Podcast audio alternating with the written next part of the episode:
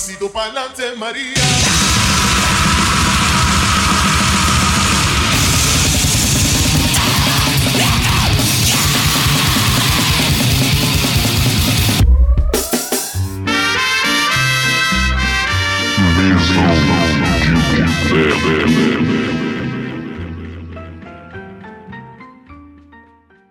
É isso aí, estamos no ar com mais um Mesão de Boteco Entrevista número 38, que você vai poder acompanhar aí nos principais agregadores. Estamos no Spotify, Deezer, Castbox, Breaker, Pocket Cast, Radio Public, Anchor, Overcast, Google Podcasts, Apple Podcasts, demais agregadores e todas as nossas redes sociais estão lá no link no Instagram, link na bio lá do Mesão de Boteco Podcast.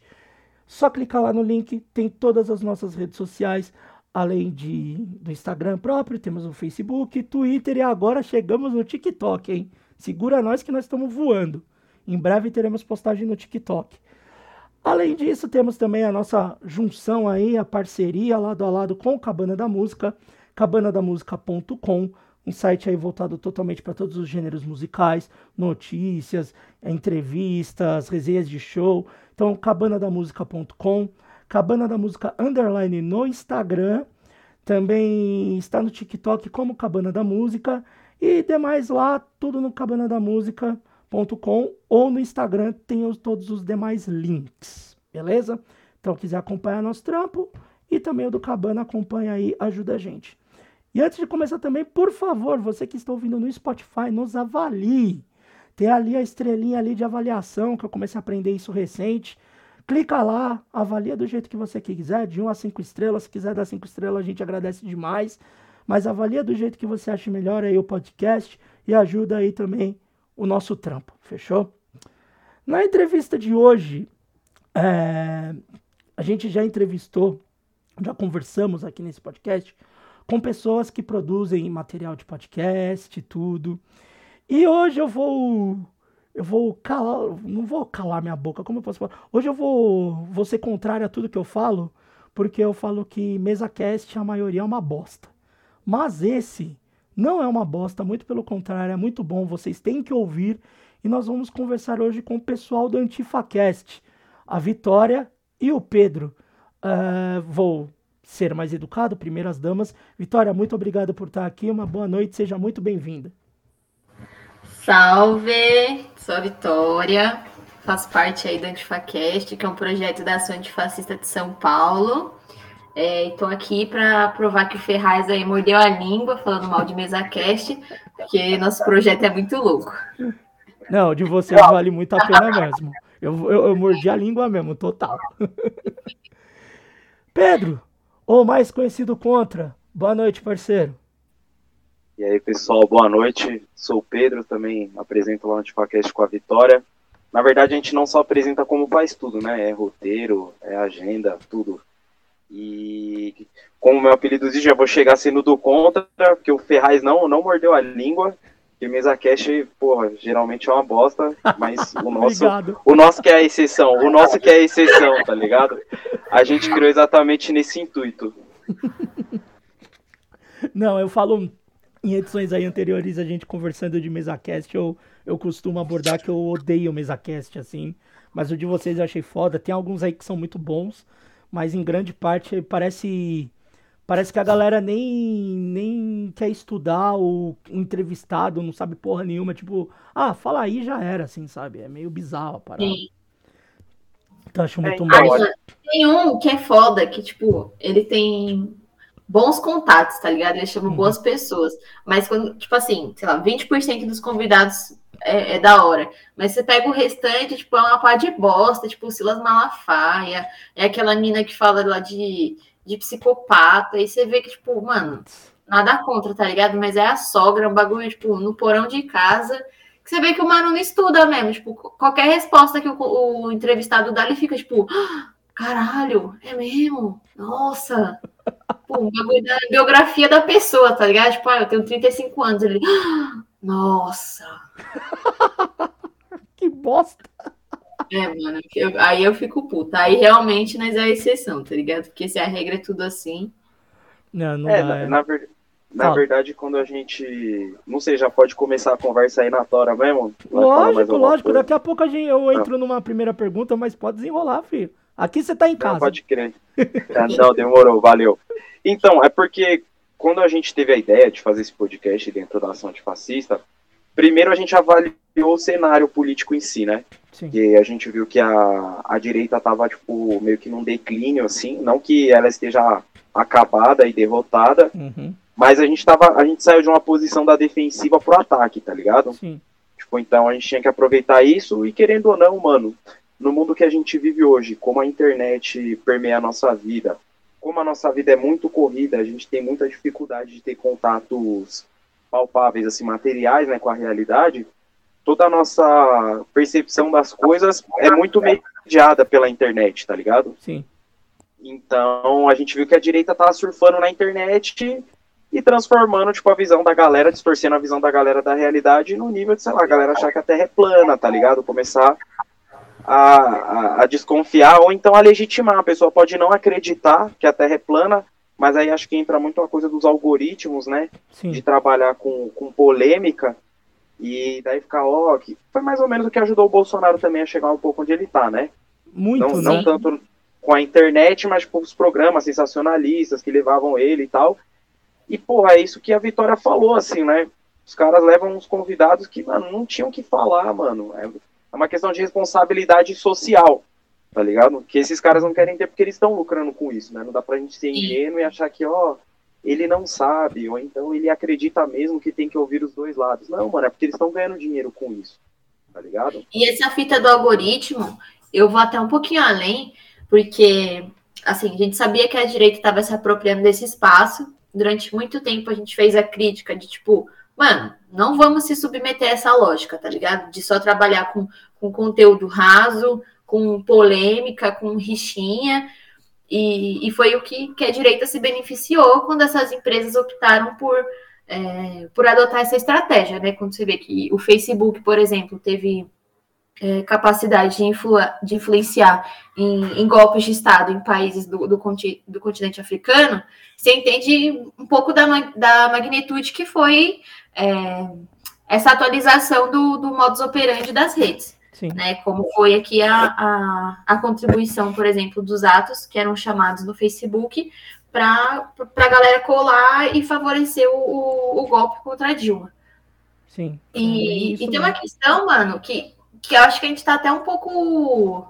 A gente está visualizando mais agora, que a gente está mais na internet, né? Que a gente uhum. é, tá bancando esse risco aí de se expor, de dar uma cara para ação antifascista. Eu e o, e o Pedro, no caso que, que eu acho que tá até um pouco por fora, assim. Eu tava voltando do trem, né, correndo aqui para chegar para gravar, e eu vi uma senhora, mano, tipo, uma tia, assim, de 60 e poucos anos, é, assistindo o clipe de K-pop. E eu fiquei muito chocada, velho.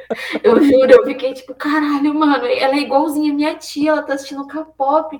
E eu não assisto, tá ligado? Eu sou uhum. jovem, tipo, eu nem sei falar, mano, esses dorama aí, essas novelas. e aí eu, eu, tava lá na Santa Cecília e aí eu vi um tiozinho. Sabe, você vê que é tiozinho, porque, tipo, Sim. vai escutar o, o vídeo e vira a tela, né? Tipo, você uhum. consegue ver o que a pessoa tá assistindo.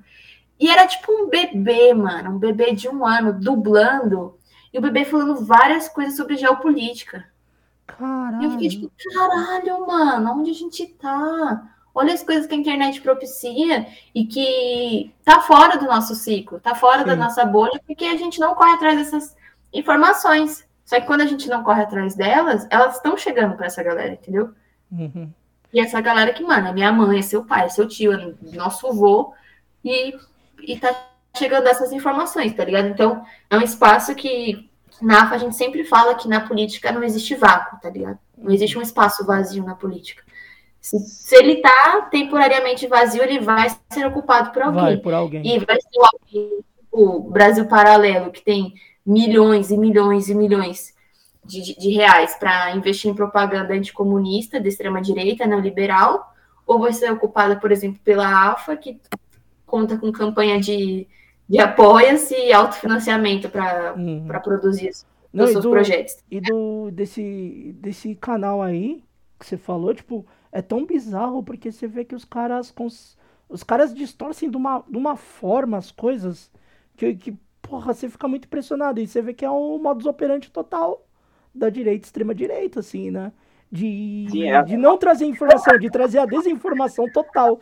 E muito desses, e muito desses mesacasts grandes aí, famosos, acabaram levando pessoas desses dessas direita, extrema direita para falar lá um monte de groselha e que acabou influenciando mais ainda. Tanto que um dos meus ódios assim de MesaCast também é porque os mesas abriram para essa galera, um público. E enquanto eles teriam que, ah, beleza, a gente não quer ser imparcial. Mas porra, você vai ser imparcial com um cara genocida que matou um monte de gente, não comprou a porra de uma vacina, não cuidou da população e agora fica segurando lá maleta de joia? É isso? Tipo, que caralho de abertura de merda que você deu? Um genocida. Sim. E sabe o que, que mais me dói? É, tipo, usarem é, um discurso que às vezes a esquerda precisa usar, né? Que a gente uhum. até falou isso sobre o nosso último episódio, que é, por exemplo, da democracia. Que os caras falam, não, a gente está sendo democrático. Por exemplo, na época da eleição, a gente está sendo democrático. Vamos chamar o Lula e vamos chamar o Bolsonaro. Que aí o eleitor decide o que, que ele vai votar. Não, cara, você tá dando plataforma para um fascista. Ah. Um fascista organizado, tá ligado? Porque ele já teve a experiência de quatro anos de fuder o Brasil, mano, em níveis estratosféricos, tá ligado? E você tá colaborando para isso acontecer de novo, mesmo que você seja contra o cara. Por quê? Porque o dinheiro fala mais alto.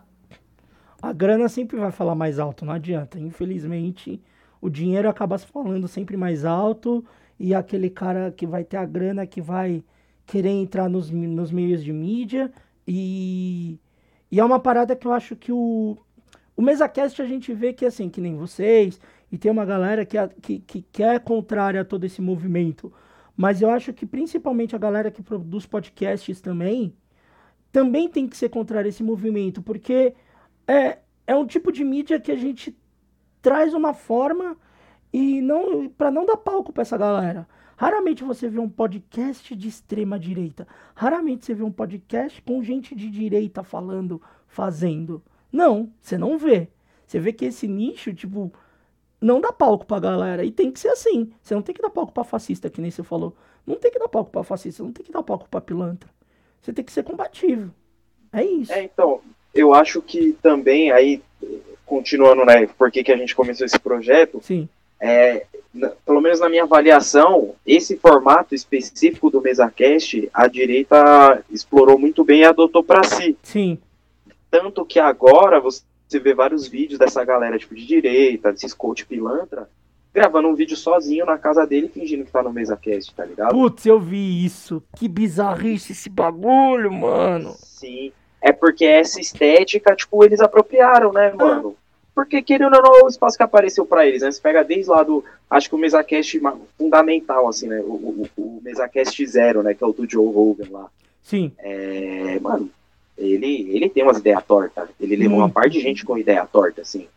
Então, meio que os caras pegaram. E teve uma outra questão também que a gente percebeu que, igual, a galera da esquerda não é chamada com a mesma frequência, né? Que a galera da direita, principalmente essa direita maluca aí. Uhum. Mas e quando é chamado, é tipo como um animal exótico, né, mano? Muito. Fica lá respondendo perguntas. Ah, se eu sou comunista, eu posso ter o um celular do modelo tal, eu posso morar posso em um iPhone, bairro. Posso ter um iPhone. É, e a questão não é se a gente queria criar um espaço para, mano, fazer as nossas discussões. Por mais que a gente sempre preze por trazer uma linguagem popular, tá ligado? Uhum. Que você pode perceber que a gente fala gíria e palavrão pra caramba, tá ligado? Sim. A gente não é aquela, tipo, a esquerda acadêmica, fala bonitinho e tal. É, mas a gente sempre tenta trazer um, uma profundidade no, no debate, tá ligado? Sim. Pra não ficar aquela coisa rasa. Porque, mano, você vê às vezes, pô, sei lá, os caras foi no Flow lá. Foi o Gustavo Gaiofato, Iria Jabor e o André Roncaglia no, no Flow. Mano, os caras ficaram cinco horas lá meio que se explicando, tá ligado? Por que que não, mano, a gente não tem que se explicar, a gente tem que chegar e só lançar a pauta mesmo, falar, ó, a só gente... lançar a ideia mesmo. É, mano, a gente é a favor de, disso aqui, de expropriar os meios de produção, fazer uma revolução, e aí se foda-se, tá ligado? Igual a gente gravou o, o, o, episódio com o Jones Manuel, mano. O cara sem uhum. papas na língua. E, porra, em qual outro mesa cast que chamou o Jones Manuel pra falar, tá ligado? Ninguém. É, é muito E é louco também, porque, tipo assim, é, durante. Eu não vou falar nem só o governo Bolsonaro, mas do uhum. golpe para cá, que foi inclusive quando eu, eu comecei a, a me, me organizar politicamente com a AFA, a gente ficou muito tempo numa postura reativa, tá ligado? O próprio antifascismo é um, é, um movimento reativo. Sim. Só que, mano, agora que a gente conseguiu derrubar o cara, tá ligado? Que é, há décadas é o, é o, primeiro presidente que não se reelege, que a gente tirou essa, essa capacidade dele de usar a estrutura do Estado, do, do poder público, para beneficiar os seus próprios interesses, né, o interesse do fascismo, do imperialismo estadunidense, a gente tem que aproveitar, tá ligado? Porque a gente não sabe o que, que tá vindo por aí. Porque o, o Bolsonaro, ele foi a figura, mano, tipo, espalhafatosa, tá ligado? Ai, desmedido, ai, desbocado, ai, vai tomar vacina e vai virar jacaré. Na nossa análise, tá para vir um cara que é muito pior que Bolsonaro e que é, é elaborado as medidas da, da Europa, assim, da Espanha, da França. E, e a gente precisa aproveitar esse momento para difundir o antifascismo, não só como uma pauta eleitoral, ligado? mas como uma pauta que é anticapitalista, que enquanto o capitalismo existir, o risco do, do fascismo se apoderar das estruturas públicas é muito grande. É enorme. Né? Então, é, é necessário que esses espaços existam para a gente também poder dar vazão ao que a gente acredita de, de forma propositiva. Porque eu não quero ficar uhum. falando que se você tem um carro e eu sou comunista, eu quero o seu carro. E aí eu vou vender e eu vou dar, tipo, 10 mil para você Sim. e 10 mil para mim. Não é isso que a gente tem que ficar falando, tá ligado? Não, não é mais um momento desse. Mas se for é um playboy e você quiser tomar o iPhone é. dele, você pode.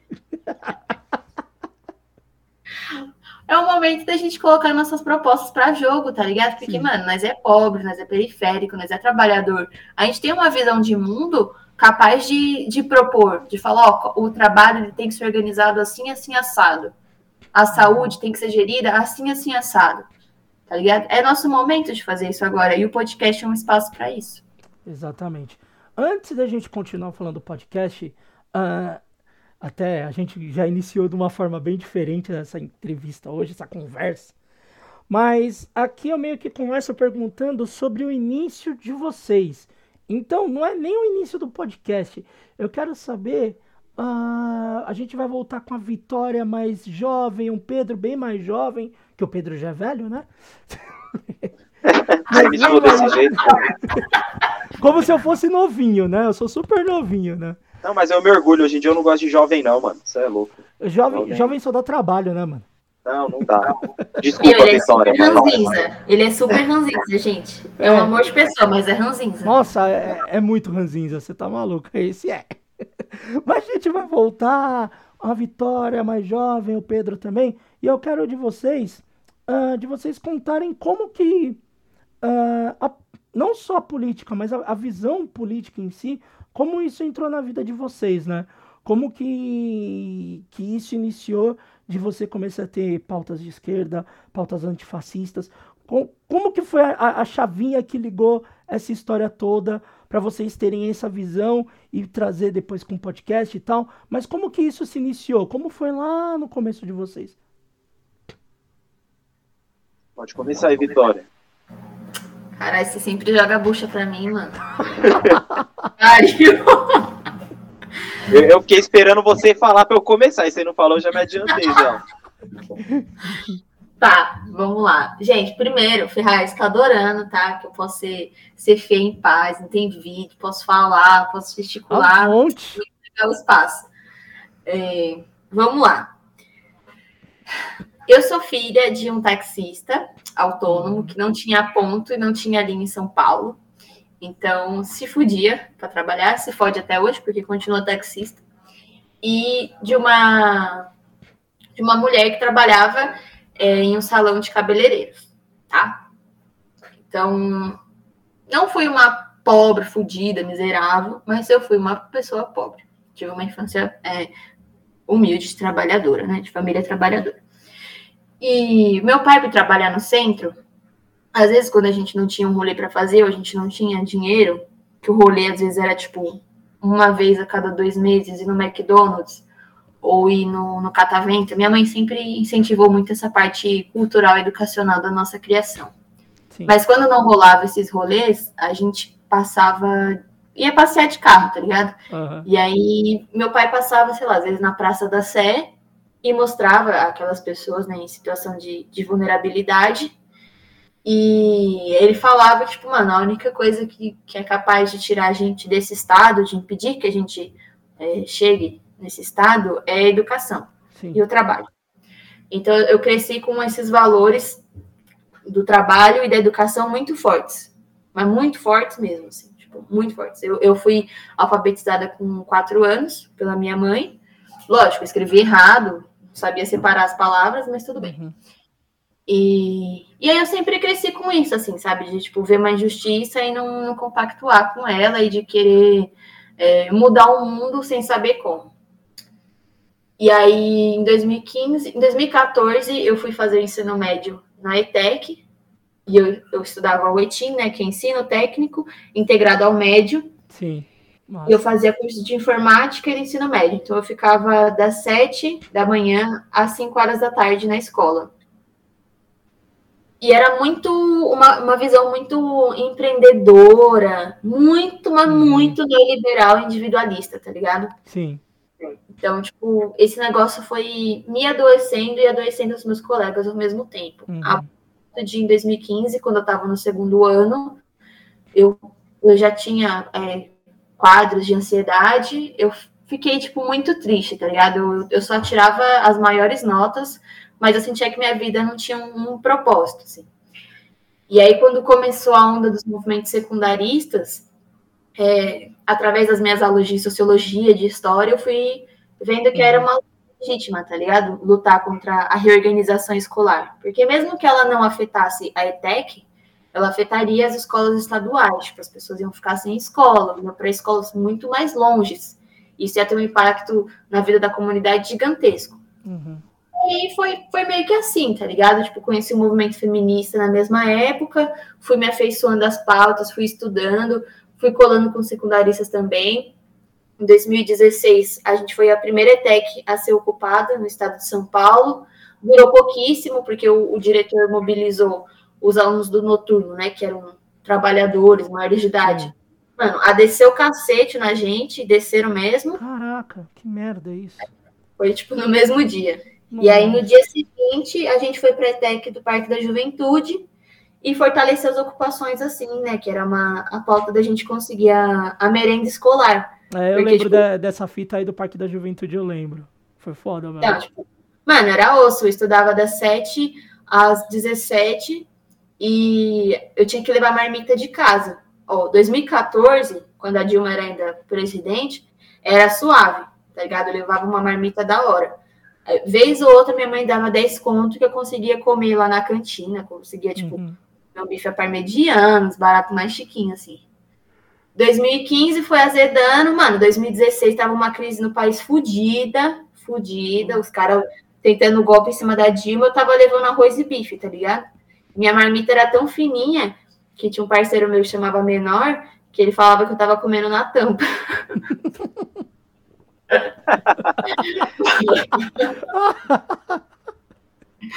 Aí, foi foda essa.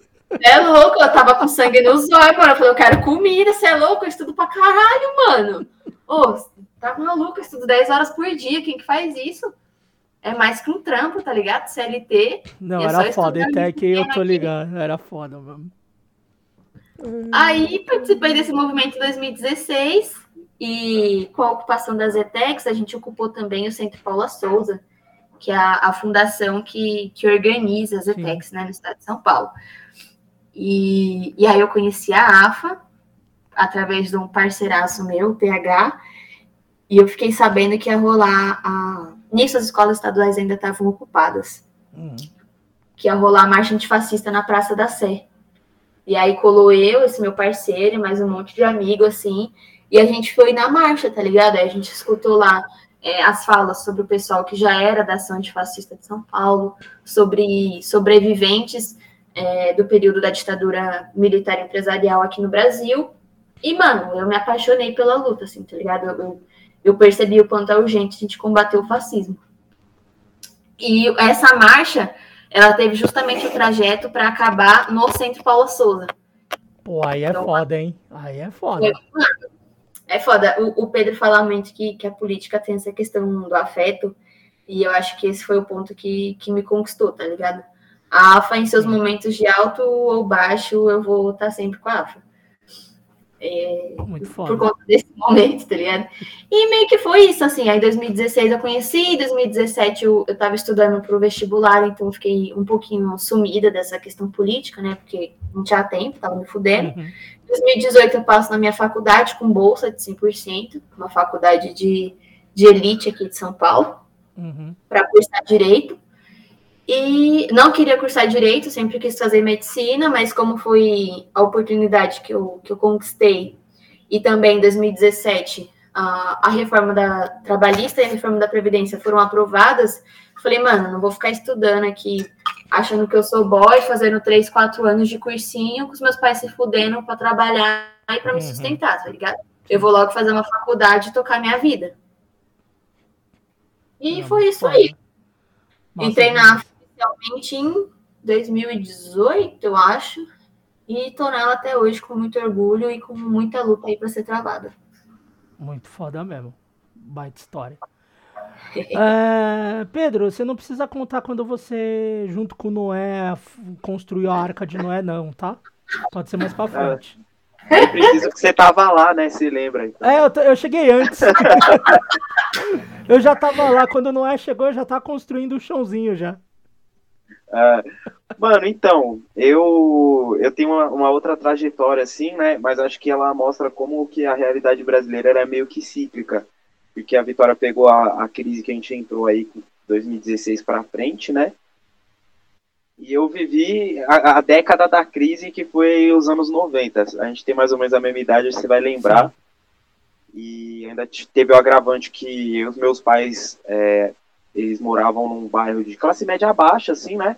Vivia aquela vidinha de classe média baixa que é a mentira, tipo, tem um APzinho ali, um carrinho, mas tudo afundado em dívida, fudido. E aí eles se separaram e acabou que eu fui morar no extremo sul, mano. Na uhum. periferia da periferia da periferia, em 94. Mano, era, mano, tiro pra todo lado, os caras matavam só pra ver o tombo. E, a gente pegou acho, o final do governo do Itamar Franco, né? Pegou os dois governos Sim. do Fernando Henrique, todo mundo fudido, mano. É, igual a Vitória, não vou falar que, nossa, eu era um puta de um pobre lascado, mas não, mano, a gente passou vários perrengues, tá ligado? Papo de, sei lá, às vezes, tipo, já teve irmão que a gente só comeu porque eu achei dinheiro na rua, tá ligado? O, eu vejo a galera hoje falando de punk, né? É, plantas alimentícias não convencionais. Sim. E, mano, naquela época nós comia, tipo, vários matos, serralha, assim, ó, que, minha mãe sabia que a família dela veio do interior de Minas, então ela sabia que dava pra comer. Comia chuchu que caía do muro do vizinho, tá ligado? Então a gente passou uma época bem fodida. É uma parada que. Uma, das, uma experiência muito marcante na minha vida, né? Ter esse choque. Uhum. De sair da vidinha que a gente tinha de um, um bairro até ok pra ir pra, pra onde eu moro hoje. E não vou dizer que isso me politizou, porque, mano, só passar necessidade não politiza ninguém, né? Mas já me ajudou a ver várias, várias contradições, assim, tá ligado? É, te dá outra Principalmente... de vida, né, mano? Sim, mano. Principalmente porque minha mãe também, meus pais nunca tiveram, tipo, uma, uma formação, assim, tipo, nunca foram um puta entendedor de, sei lá, de arte, de música. Mas, mano, sempre me mostraram as coisas da hora, tá ligado? Principalmente meu pai mostrou as músicas mais diferentonas, uhum. minha mãe me levava nos museus, muito pra, pra tirar de parelheiros mesmo, né? Pra não. Tipo, mano, pra você ter uma ideia.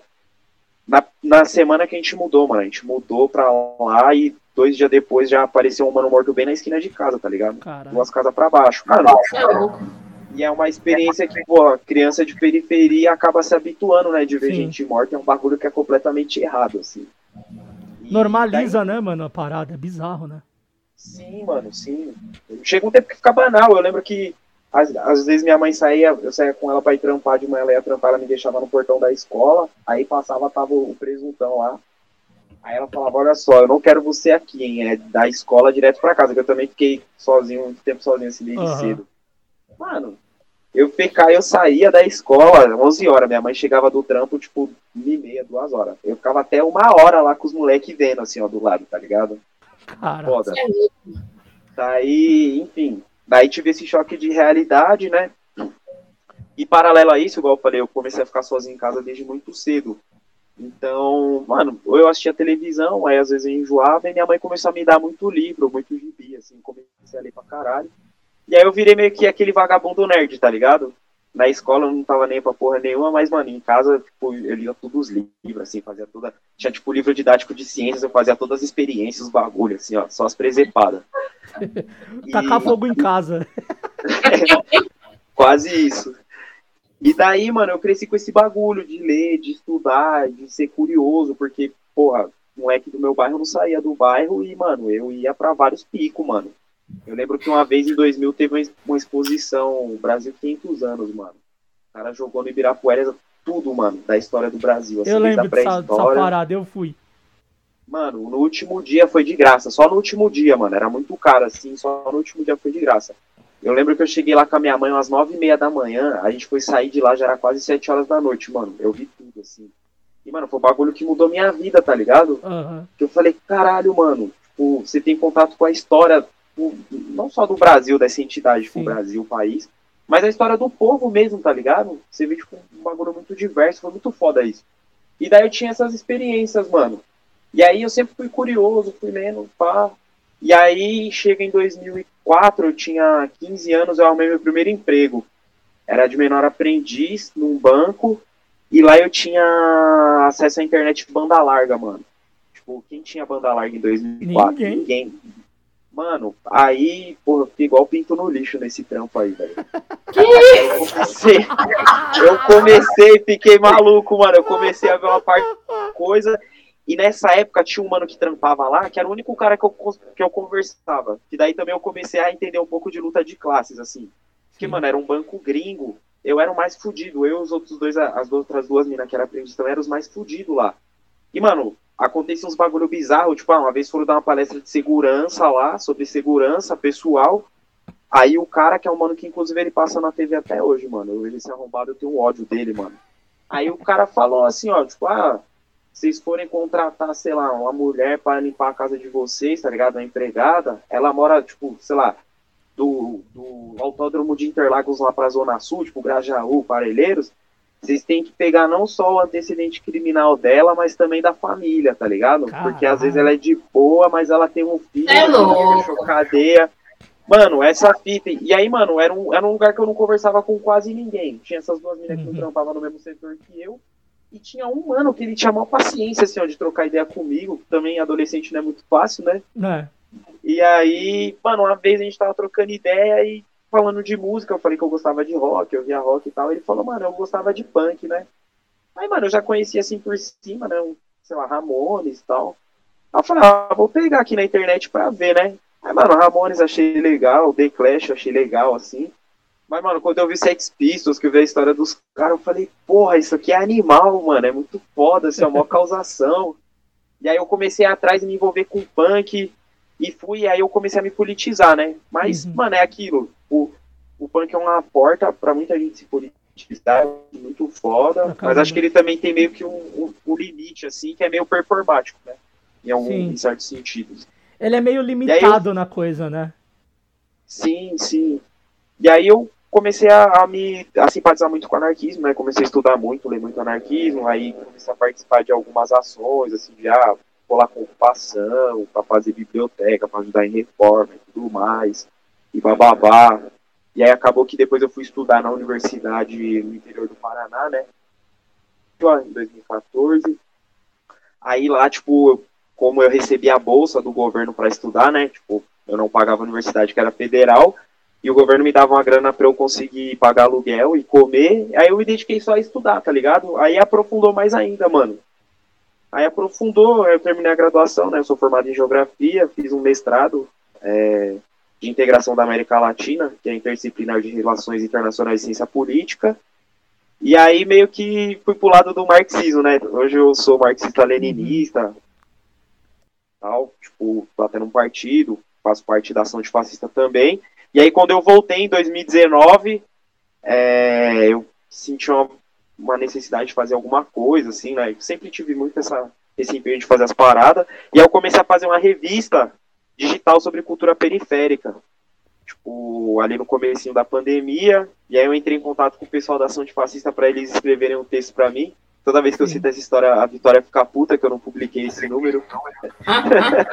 que, Mas o texto, que, cara, o texto tá que guardado. sacanagem, mano. Porra. É, é porque tipo, eu consegui publicar três números. Inclusive, quem tá ouvindo aí, se quiser ver, chama Revista Perifa. E daí tem três números, inclusive tem o terceiro número, é, tá muito louco, assim, que é o especial da América Latina, né? Eu peguei, consegui pegar texto de uma parte de gente de vários lugares.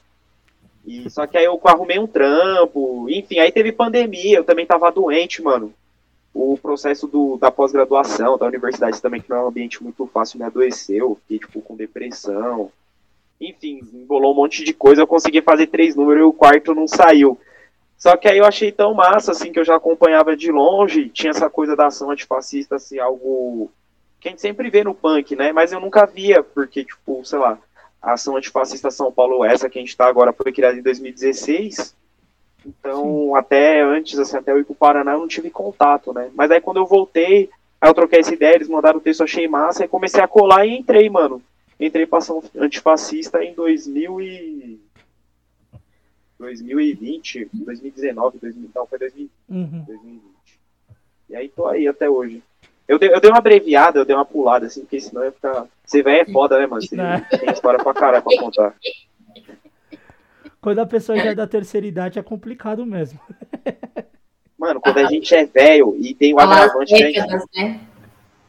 É, e tem o agravante da gente ser de quebrada, mano. A gente gravou um episódio com o Alessandro Buzo lá, velho. A gente fazia pergunta pro cara ele 20 minutos contava várias histórias e no final respondia em 30 segundos a pergunta, tá ligado? Aí, mas é um negócio que é nosso, mano. A gente gosta de contar história pra caralho. Eu, se me deixar, eu vou embora.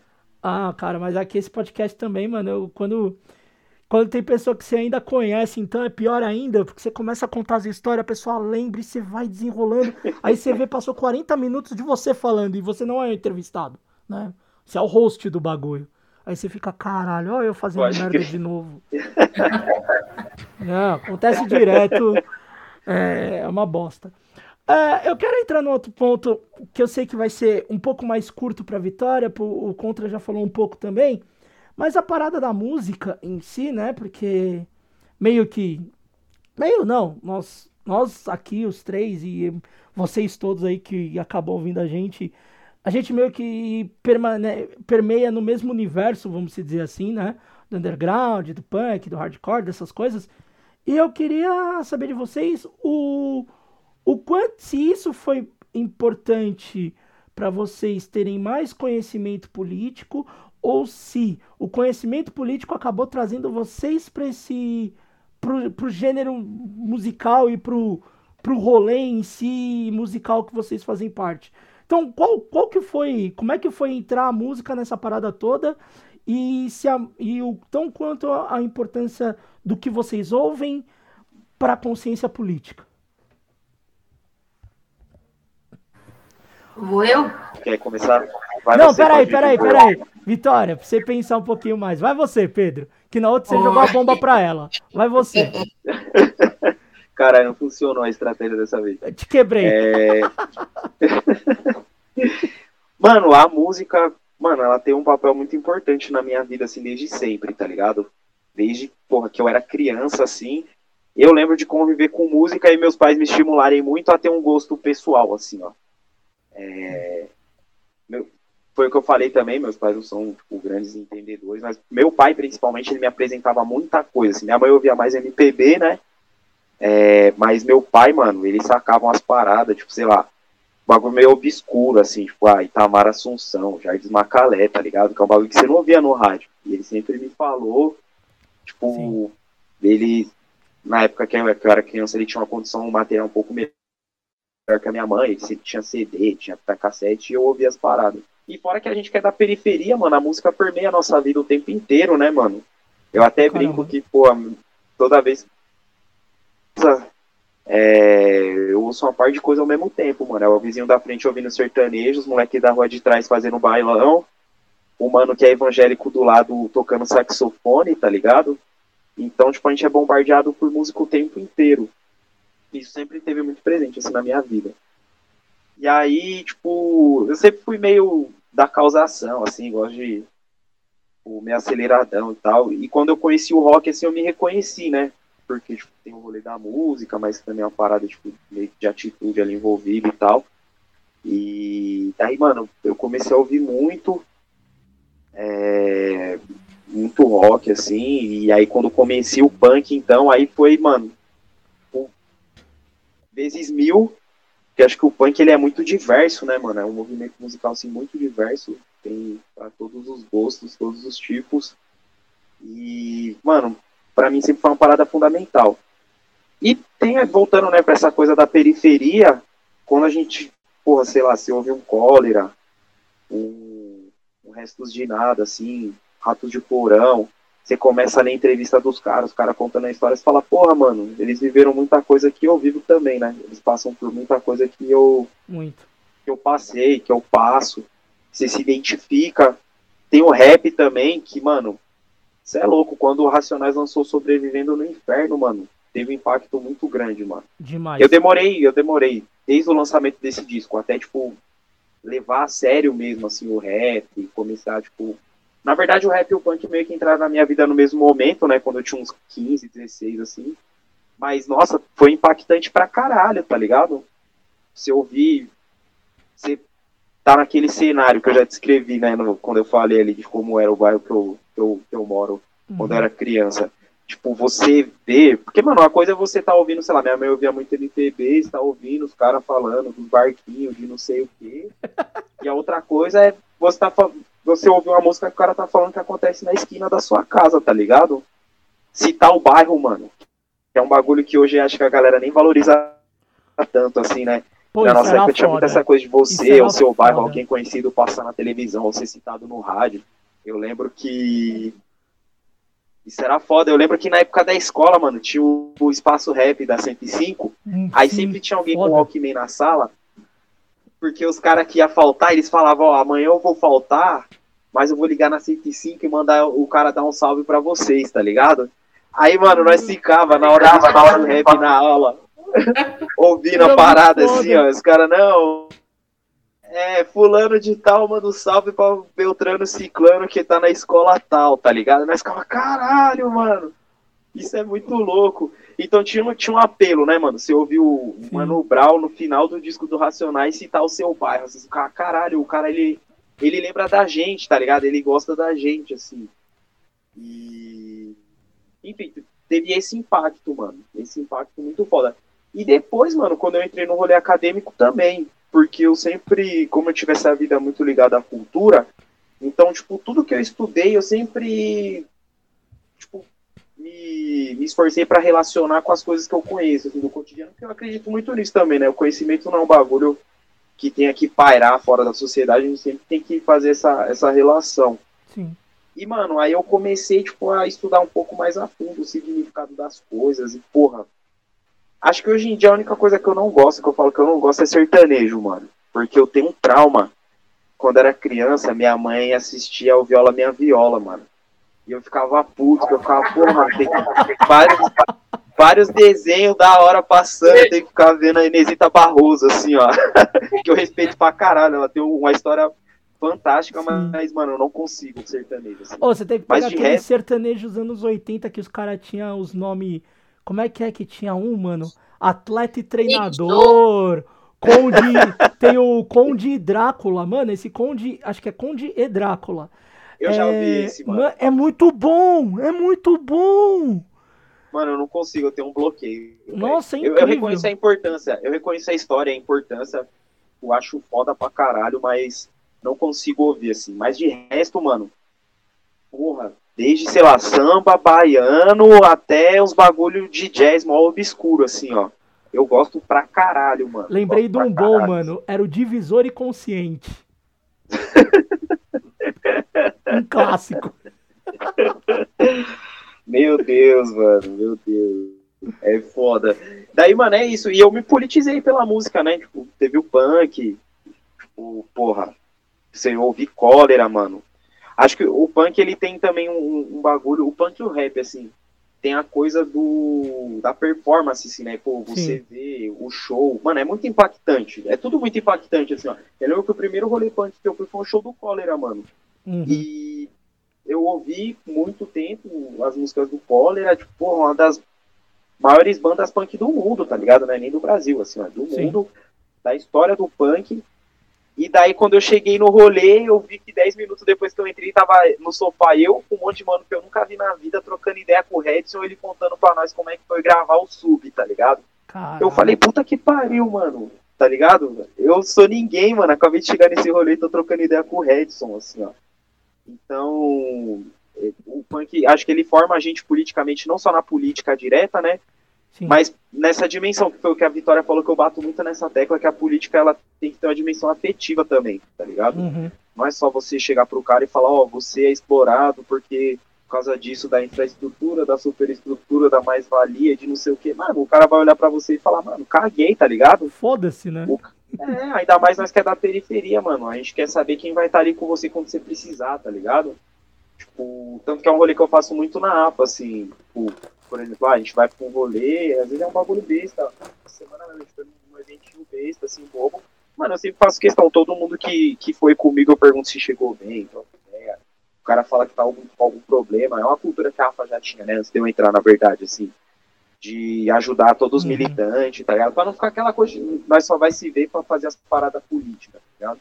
A gente acredita muito que a política tem essa dimensão também, de, de atrair as pessoas, né, e eu tive muita sorte de conhecer o punk e ele me ele contribui com isso na minha formação, né? Mostrar, tipo, não, você tem que trocar ideia com a pessoa, tipo, a pessoa tem que participar, ela tem que entender e tem que fazer um sentido para ela também. Isso aí, muito massa mesmo. Vitória, e você? Caralho, o que, que eu vou falar depois disso?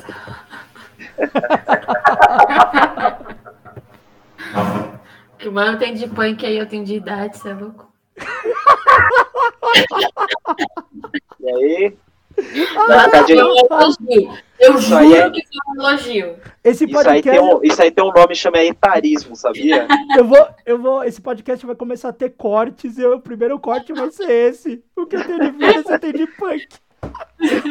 Eu juro que foi um elogio, mano. Foi mal, foi mal. Ah, foi muito bom. Ai, caralho. Porra. Ah, é, na AFA, e assim, na cena que eu faço parte, eu sou skinhead, né? É, a gente tem uma leitura... É com medo. Não precisa não. ter vergonha, não, pode. Isso é louco? Você acha que eu sou pobre trabalhadora, eu devo nada a ninguém? É isso aí, cara, é isso aí. É, eu falo assim que é para é ser introdutório mesmo, porque tem o pessoal que tem uma visão errada e acha que ainda está nos anos 80 e quer se manter na visão errada. É. Você é um desses contra? Jamais, Quantas vezes eu fui cobrado, mano? Quantas vezes eu fui cobrado, velho? Quantas vezes eu fui cobrado por causa dessa porra? Você é louco. Depois eu tenho que contar, eu não vou contar no ar porque eu não quero causar treta, mas depois eu tenho uma história para contar dessa fita aí de cobrança, mano. Me enfiaram no bagulho que eu não tinha nem nada a ver. Eu só tocava, eu só tocava numa banda, mano, e me enfiaram num bagulho aí num texto. Ah, quer saber? Não, peraí, vou, vou contar essa porra, foda-se. É, é, é, que a história é boa, daí desculpa eu te cortar, Vitória, que a história é muito boa. Polêmico. Tranquilo, tranquilo. Saiu um texto uma vez, uma cota atrás, muita cota atrás, um texto de uma galera do movimento anarcopunk, uns punk aí, pá, não sei o quê, que era um texto tipo assim, mano, falando um monte de coisa, era muito coisa. E, tipo, os caras generalizavam que todo skinhead era nazi, né, no texto tipo, generalista pra caramba, assim, e tal, falando um monte de groselha, e eu, tipo, puta que bosta, me mandaram pra eu ler e tal. Aí eu li aquilo, eu falei, mano, tem uns bagulho aqui que é tão zoado. Tipo, parece que os caras estão nos anos tão, tão nos anos 80. Parece que os caras colam ainda lá na, na São Bento, né? Tipo, umas paradas tão. Sem, parece que tipo, a pessoa não tem informação. Não, não existe internet, não existe livro, não existe Zine, não existia nada, assim, sabe? Tirou informação do. Faculdade tirei do cu, assim. E no final do texto vinha assim: pessoas e bandas que apoiam esse texto. Na época eu tocava numa banda do ABC, que era Taiko, que era uma banda grind, metal, mó salada do caralho, que era lá de São Bernardo. E um dos caras da Taiko assinou esse texto junto, tipo, bandas que apoiam o texto. Quando eu li no final ali, Taiko, eu falei, tá de sacanagem. Cheguei, mano, você leu o bagulho? Não li. Você é louco? Você leu essa merda? Não, não li, não sei o que. Eu tô. Começa a ler. E no mesmo. E depois, logo depois que saiu isso, teve o, uma resposta dos skinheads.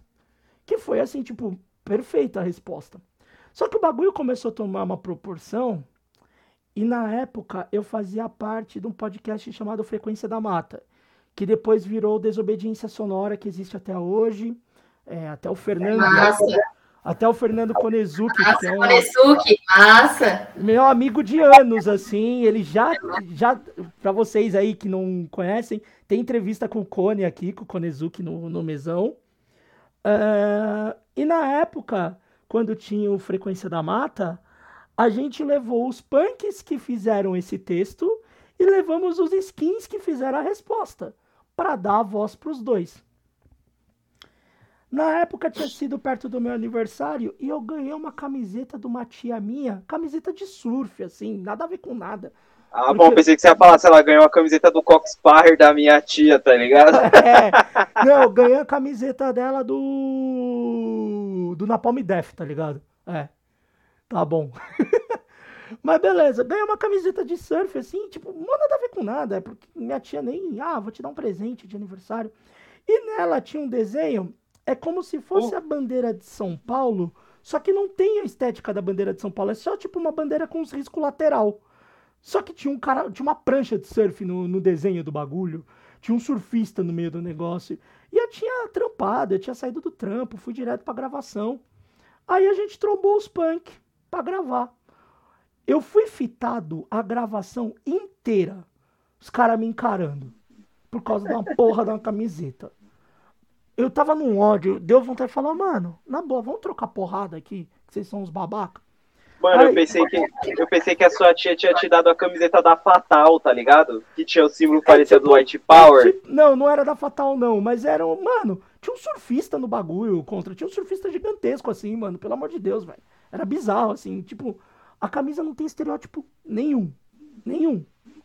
E os caras ficaram me fitando. Daí eu pensei assim: no dia da gravação dos skins, eu vou com a mesma camiseta.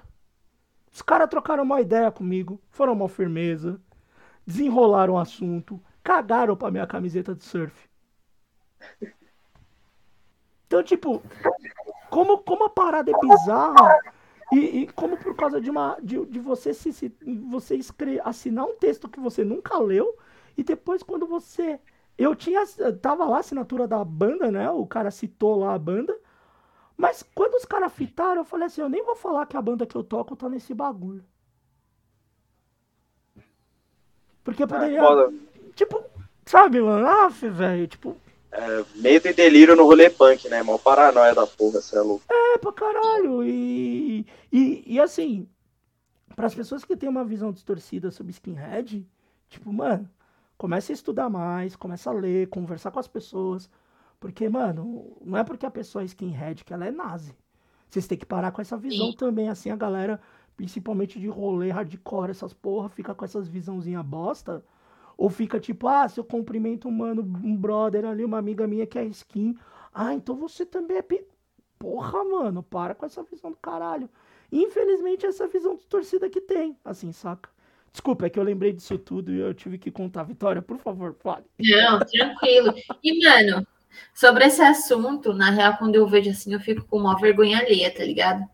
Porque, lógico, eu tenho vários amigos punks, assim, conheço uma rapa que é, é organizada, que, que banca o antifascismo, porque não, não fica falando que é coisa de comunista safado e que o comunismo e o nazismo Sim. são os dois lados da mesma moeda, tá ligado? Tem uma galera consciente. Mas tem uma galera que, mano, ah, pá, eu sou punk, sou isso, sou aquilo, e, tipo, tá se guiando por ideia que a mídia vendeu, tá ligado? Porque eu sei que não foi coisa de rolê, porque, mano, já vi muito punk aí colando com skin, que colava com careca, e não fez porra nenhuma. E aí só tem problema com skin que é antifascista, tá ligado? É, é bem bizarra essa parada mesmo. É, é, é muito estranho. E, mas aí, para dar continuidade, sou skinhead, né? Sem vergonha, como o Conto tava falando aí, não tenho vergonha nenhuma. É minha cultura e foda-se, devo nada a ninguém. E, mas para mim, é, antes, né, que eu tava falando, essa questão que a gente vê tem, tanto na AFA quanto na cena assim, de, de contracultura, que a nossa interpretação é de que é, o, o rolê do underground, da contracultura, ele é um catalisador político. Então, tipo, ele vai pegar o que tem de mais desajustado, assim, da nossa sociedade, que geralmente são pessoas que foram, tipo, privadas da sua identidade é, indígena, da sua identidade negra, de uma identidade, sei lá, é, baiana, pernambucana, porque está na cidade, está no meio do caos, e acaba indo para um rolê é, de contracultura, porque, mano, não tem outro rolê para se identificar, tá ligado?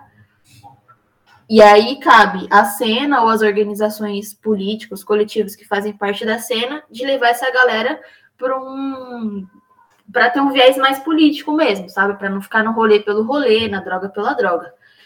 E eu não passei por isso, tá ligado? Tipo, contra. Ele fala, ó, o punk ajudou ele a se politizar, e aí ele foi chegando é, para o mundo acadêmico, depois até chegar no, no marxismo-leninista, e tá hoje no partido que ele faz parte, e também na ação antifascista. Eu me politizei antes de fazer parte desse rolê. Entendeu? Então, tipo, é, talvez algumas algumas contradições que era para eu ter vivido, eu não vivi, porque eu já, já tinha uma carga política de ter somado com os secundaristas, de ter somado é, na luta na ETEC e com a própria AFA. Então eu cheguei no rolê mais por, por, por uma identidade cultural mesmo, tá ligado? E, uhum. e afetiva com as pessoas que faziam parte ali daquele é, espaço que eu estava convivendo. Então, é, tem, tem esse peso, assim. Em relação à música, é, eu amo música, sempre esteve presente em tudo que eu faço, mas eu tenho uma parada que eu não curto muito ficar escutando música sozinha. Eu acho que, que quando a gente tá em, sei lá, em algum som, em alguma gig, em algum show, é muito mais louco, tá ligado? Porque é todo mundo. E aí, gente, não é papo de gratiluz, tá? Que eu odeio hippie, amasso uma porrada sem dó. É, eu acho que é um, é um, barato de uma vibração, assim, de todo mundo tá na mesma, na mesma brisa, sabe? Sim. É um barato que eu sinto que é meio energético, assim, de, mano, tá todo mundo assistindo o show, tipo. Eu já fui no, no show do Ratos do Porão e, tipo, mano, foda-se o mundo lá fora, tá ligado? Aquilo ali é minha vida, é o que tá rolando, mano. As músicas, as letras, a melodia, a pancadaria, a, as rodas, tipo, mano, o pessoal pogando é aquilo ali, não, não tem nada além daquilo tá ligado? E é muito louco você quer ir no próximo e você quer conhecer é, a mina que, que ficou segurando a porta para você poder fazer xixi em paz, você quer conhecer o mano que, sei lá, pegou sua carteira que acabou caindo ali na roda sem querer e acaba meio que virando um, um ecossistema. Sim. Assim, eu, eu, sinto isso. E eu curto muito, muito, muito, muito essa brisa. De colar em show, de, de fazer rolê, de ir para outra cidade para ver banda tocar. Lógico, eu não faço muito porque minhas condições não me permitem. E também a época que eu, que eu conheci é, o antifascismo, que eu conheci o oi, o hardcore, o punk, é, foi bem antes assim da pandemia, um pouquinho antes da pandemia, então eu tive esse, esse impeditivo físico uhum. aí. E agora é um impeditivo de tempo também, porque os dá, dá trabalho, nem sempre dá para colar nos rolês. Mas essa questão do, da música também, eu tinha até anotado aqui para não esquecer, do Racionais, né? Eu acho que, mano, quem é de quebrada tem deve alguma, sempre deve alguma coisa para os racionais.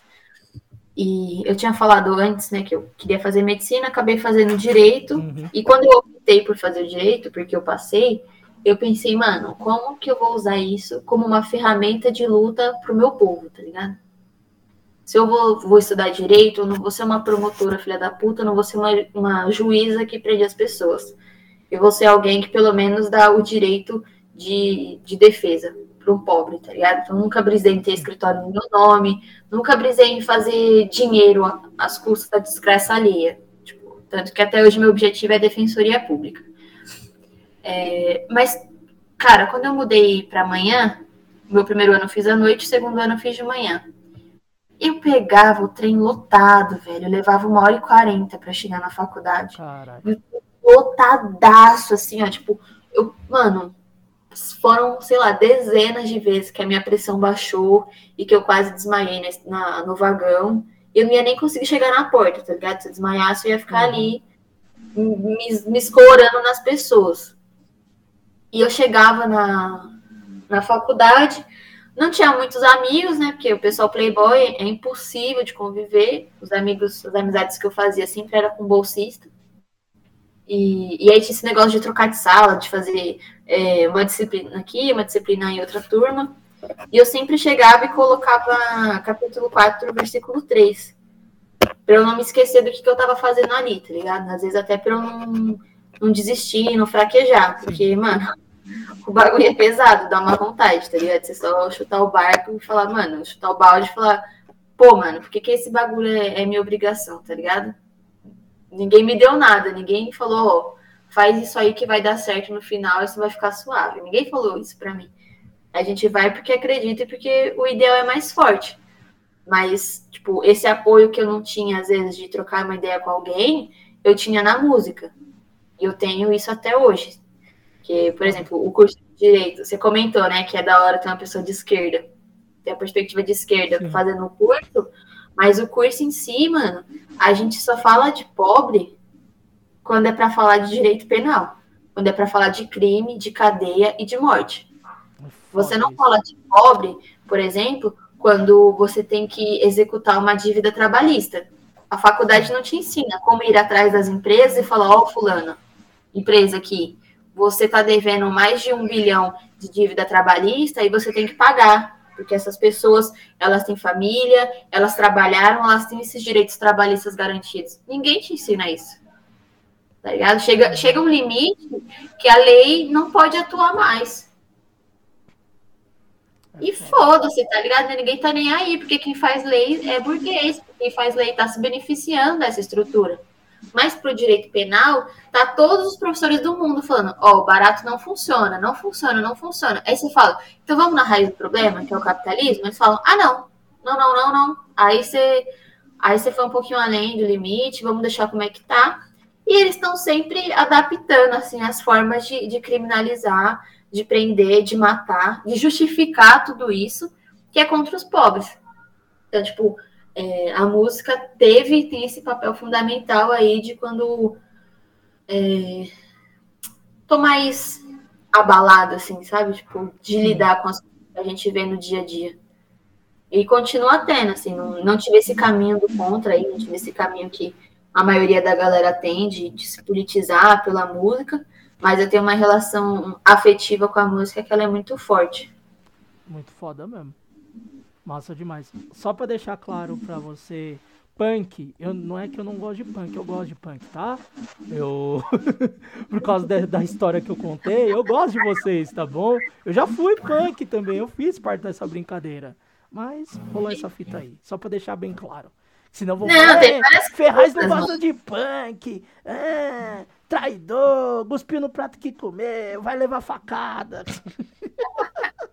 Ah, para, eu mesmo tenho maior carinho por alguns anarcopunk, mano. Apesar dos também. pesares, a classe e a raça sempre vai falar mais forte, tá ligado? Sim, Até um beijo aí amigos que são, Costa, se ele estiver ouvindo. Tem amigos que são. Tem, pô. Já foi contra, mas ele sabe, mano, quem tá no corre. Sim, com certeza. Não, e, Não, é foda. e é uma parada que, tipo, não é igual. Mas eu e o Contra, a gente teve meio que parecido, assim, um movimento envolvido dentro do punk, dentro dessa parada. Então, tipo, falar que, ah, não é, tem contrário a punk, tipo, é, seria bizarro da nossa parte, assim, né? Não, claro, mano, inclusive o punk foi uma parada que moldou meu caráter, mano. E, e me ajudou muito. Porque eu sempre, muito, eu sempre tive muito esse impulso de fazer as coisas. E, mano, no punk eu quase completei a cartelinha do bingo, tá ligado? Eu toquei, eu, eu desenhei, tá ligado? Eu gravei. Mano, acho que a única coisa que eu não mexi no punk foi com audiovisual, assim, ó, tá ligado? De gravar vídeo. Mas de resto, mano, eu fiz tudo. E, tipo, quando você é um cara da periferia, vem dos anos 90 ali, começo de 2000, que era, mano, muito foda. Hoje em dia a gente tá gravando aqui é mal fácil, mano. Sim. Queria ver naquela época fazer um bagulho Cê é desse. louco. Gravar um podcast em vídeo, então, tipo, impensável, tá ligado? Ter o alcance que a gente tem, impensável. É, pra gente naquela época teve um impacto muito grande, tá ligado? Sim. Tipo, mudou minha vida, mas. Né? Eu, eu geralmente eu brinco, eu falo, mano, eu sou estreed, mas eu não tenho paciência por rolê estreed e com o punk é a mesma coisa. Eu, não, não- eu gosto muito, é uma parada que eu gosto muito, assim, mas eu não tenho mais paciência, assim, pro rolê por conta dessas paradas. Eu colo em show, contribuo no que eu posso, tenho vários amigos que tá no corre ainda, mas igual antes eu não, não tenho mais paciência, assim, porque, Uhum. mano, é muita. E não é só porque é punk, né? Tipo, no meio do skinhead também tem, igual no meio do rap tem, mano. Eu já me aproximei muito do rap também, tem essas, essas patifarias. É coisa da vida em sociedade mesmo. Sim, isso é verdade. Agora, gente, voltando à parte do, do, mes- do, do AntifaCast, é, vocês, na verdade, foi inici- o projeto foi iniciado por outra pessoa, né? E eu queria saber como que foi da, da entrada de vocês no projeto e como foi ali na- nas primeiras gravações para dar a cara do podcast, lógico, ter o, o- as temáticas tal, mas ter também uma cara visual de vocês ali, né? De ter as ideias de vocês, de estar ali a cara a tapa de vocês, de, de dar uma cara ao MesaCast em si, ao AntifaCast. Como é que foi primeiro da entrada de vocês e depois como que foi para dar a cara e o formato como tá aí nas edições atuais?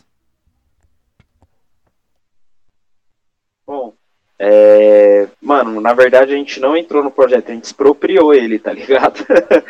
Porque a gente começou com essa ideia aí, aí eu falei, mano, Antifacast é o nome mais óbvio, tá ligado? E daí eu fui mal felizão, assim, pesquisar, pesquisei, não achei em, em lugar nenhum Antifacast. Até o dia que eu falei, mano, vou ver aqui no Instagram. Aí tinha, mano. Aí eu falei, porra, tem uma página que é Antifacast e tal. Aí eu revirei o Google lá na, sei lá, quarta página, achei um, um link lá com um episódio gravado que a, a Fabi apresentou e tal, mas não, chegou a gravar mais. E daí eu entrei em contato com ela, falei, pô, a gente me apresentei, apresentei a ação antifascista, falei da ideia e ela gentilmente cedeu assim pra gente, tá ligado? Cedeu não só o nome, mas a própria página do Instagram mesmo, né? Aí já começou com a, uns Nossa. cento e pouquinhos seguidores lá que ela já tinha. Tanto que a gente até convidou ela, né, pro segundo episódio. É... Daí foi isso, mano. Foi. E esse processo aí de, do podcast é o rolê que a gente tá aprendendo fazendo, tá ligado? Acho que a Vitória pode até entrar mais nesse mérito, porque eu falei já do de como a gente chegou no Antifacast, porque fui eu que fui o, o intermediador, assim, né, de trocar ideia. Uhum. E- mas a Vitória tá sofrendo comigo nesse processo aí, que é tipo, chegar pra fazer um podcast sem, sem ter experiência de nada. Traumático. Não, zoeira. É mó gostoso, mas, mano, o bagulho dá um nervoso, dá um cagaço. Ó, eu sempre falo pros convidados, assim, quando eu começo a ficar estranho. Eu entro naquela porta, quando a gente fecha a porta do estúdio de gravação, eu fico com um pigarro. Eu não fumo. Eu nunca, mano, eu nunca dou uma tossida na minha vida. Eu chego lá e fico. Tipo, eu fico, caralho, mano. Aí, pra sanar isso, é beber água.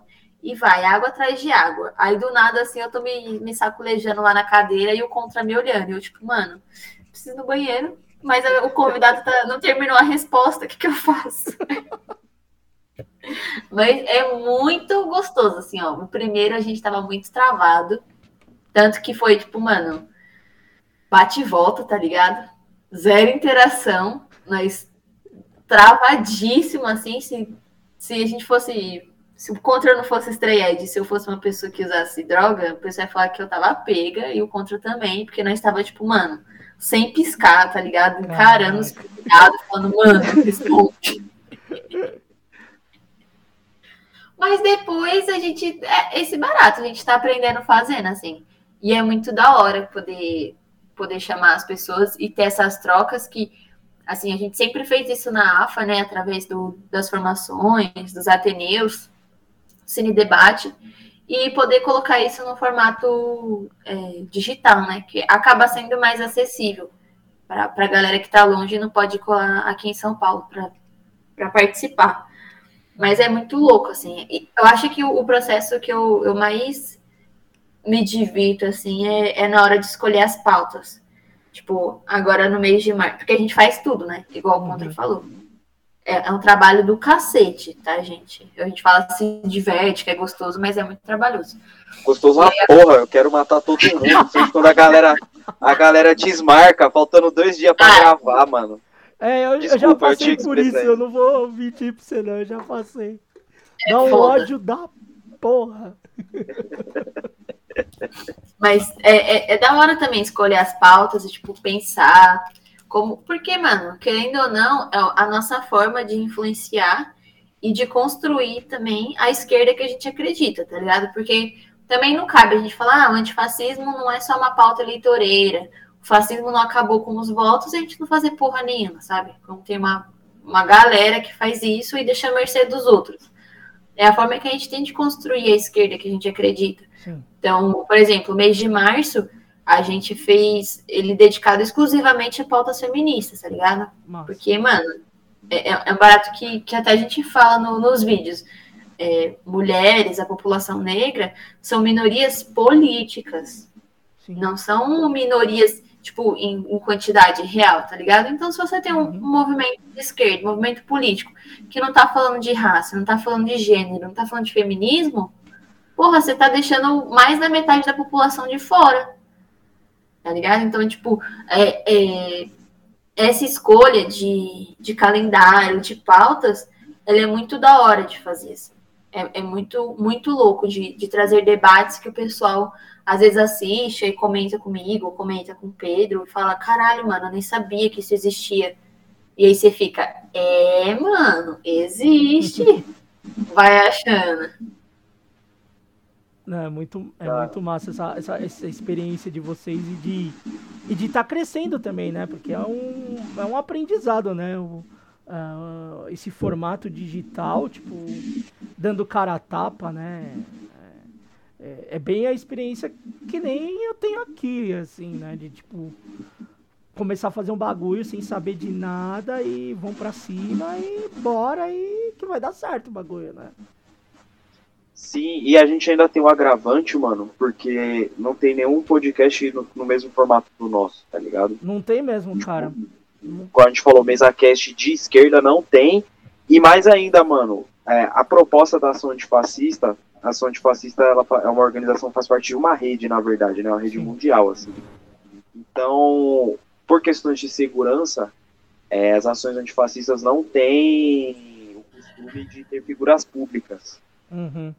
A gente tá metendo louco porque a gente entende que é necessário nesse momento da luta, né? Então, mano, tem, tem ação antifascista de outros países que tem podcast? Tem, mas é, sei lá, formato de áudio, não, não é mesa ah. cast, assim. Sim. Tipo, tem lugares que é, é, realmente inviável, assim, não é nem, tipo, paranoia, por exemplo, você pega, sei lá, companheiro lá da APA de, da Colômbia, mano, nunca que os caras um bagulho desse, tá ligado? Sim. É papo de gravar um, dois episódios e depois tá todo mundo na vala. Então, é, é um negócio que é inovador, assim, até foda da gente, que a gente fala que tá aprende fazendo, porque, mano, é um bagulho que ninguém faz, então a gente vai no dente mesmo. Eu, eu é, peguei até agora para ler, para estudar umas paradas de podcast e tal, e é difícil, mano, porque tem muita visão mercadológica, né? Óbvio que a gente Bastante. também pensa nisso, porque a gente precisa se sustentar, tipo, sustentar o projeto. Mas o nosso foco não é esse. Tanto que agora, ó, por exemplo, a gente lançava os vídeos segunda-feira à noite, tá ligado? Segunda-feira às 7 horas. Só que o cara que edita tava com dificuldade, porque às vezes a gente gravava, sei lá, na sexta, tá ligado? Aí pro cara editar um vídeo de uma hora e pouco. O cara que trampa no estúdio, que tem vários outros trampos pra fazer, que tem família, que tem filho, fica foda. Fica. Então, mano, a gente mexeu e colocou pra quinta-feira e, mano, vai mexer no engajamento, tá ligado? porque a gente já tinha colocado segunda porque era o, horário, o melhor horário, assim. Uhum. Mas a gente tem um compromisso, a coerência política também. Então, a gente tem que pensar na forma de monetizar o nosso trabalho, mas também tem essas nuances políticas que a gente fica no meio termo. Então, é um bagulho muito novo, assim, ó, tá ligado? A gente ainda tá aprendendo a, a lidar. É, muito massa mesmo. E E é bom de a gente falar de, de captar recursos, mas principalmente para quem faz mesa cast, é, é, é, necessário, né? Porque, que nem o formato de podcast, que é o que vocês estão ouvindo nesse momento, você não precisa de muita coisa. Nós estamos nós três conversando online.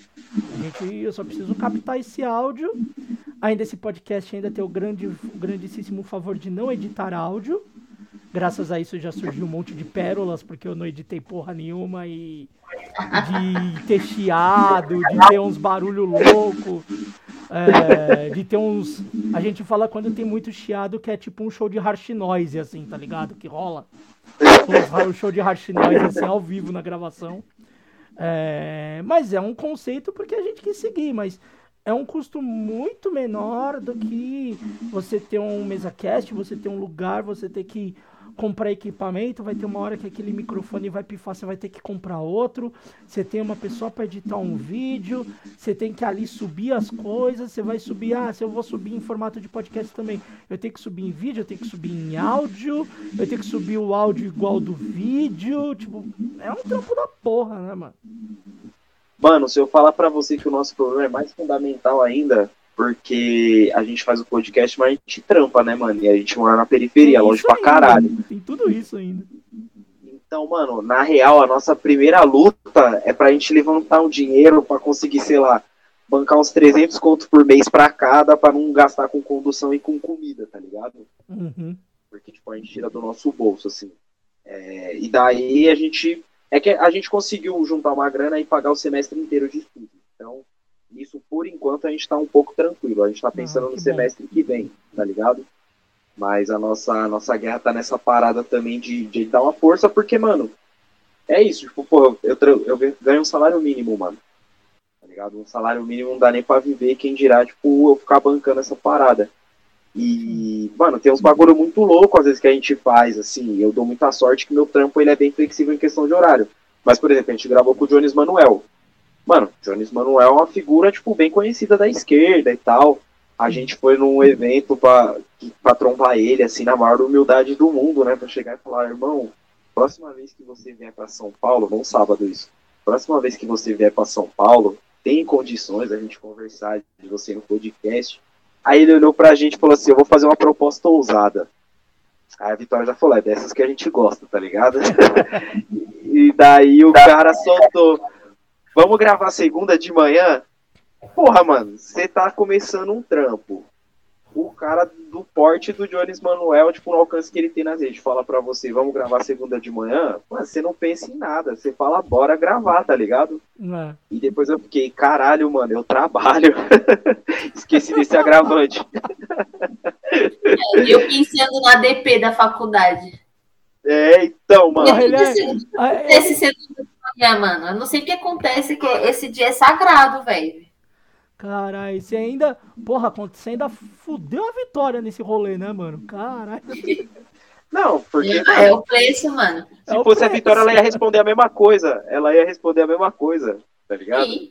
E a gente faz, mano, esses bagulho. E, mano, tem mão que a gente sai, sei lá, 10 horas. Já teve mão que a gente gravou. Saiu 10 horas da noite, tá ligado? Do centro. Eu chego em casa uma da manhã, mano.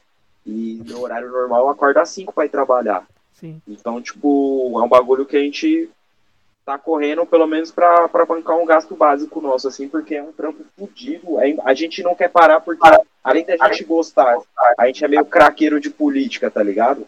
A gente não quer parar, mas também é foda, mano. Pra, pra gente continuar tem que ter um apoio, senão é difícil. E tem uma questão também, por exemplo, a, a não é por exemplo, usei o conectivo errado, mas a, a AFA, ela durante muito tempo esteve ligada, assim, à contracultura, né? E aí, a partir de 2021, 2022, a gente fala, mano, é, a gente tem que... Na verdade, já era uma pauta desde 2016, mas em 2021, a gente percebendo o que, que a esquerda institucional transformou antifascismo, a gente entendeu que é uma necessidade de deixar ele cada vez mais popular, ligado? Cada vez mais afeiçoado às necessidades do povo mesmo, né? não só pensando na, na, política institucional. Então, a gente deu uma distanciada da, da contracultura, Porque é o que eu falei, mano, é para onde os desajustados da sociedade vão, tá ligado? E a galera acha que é uma bolha, que ali eles estão.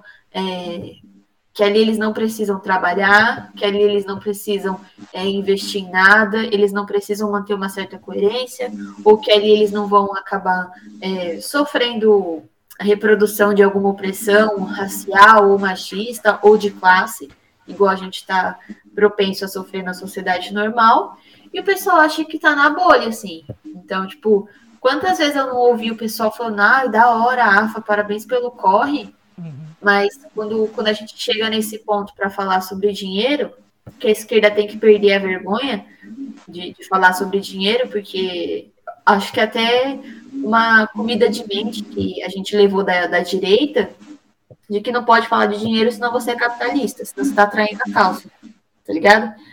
E aí a gente fala, pô, mano, da hora que você curte, passa, não quer somar, não quer participar. Ah, não, não tenho tempo, não sei, sei lá o quê. Fala, pô, mano, a gente tá, tá querendo somar com o projeto do Antifacast, ou tá querendo fazer um bandeirão para colar na Copa dos Refugiados. Você consegue contribuir com alguma coisa? Pô, não, não consigo, tá apertado esse mês.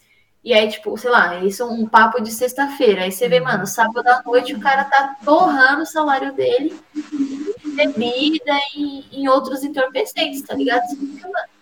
Qual que é a prioridade, tá ligado? Você prefere vir para um rolê e escutar uma banda cantando sobre uma coisa que às vezes ela nem viu, tá ligado? Porque tem dessas também. É, Ao invés de somar e fazer parte do movimento verdadeiro, tá ligado? Levar só como se fosse uma identidade. Eu, em tudo que eu me envolvo, mano, eu me dou ao máximo, tá ligado? Porque eu, eu acredito, eu coloco as coisas como, como um, um ideal mesmo, como um propósito de vida. Mas aí quando a galera não fortalece nesse sentido também, eu, eu acho que é meio, meio que tiração, sabe?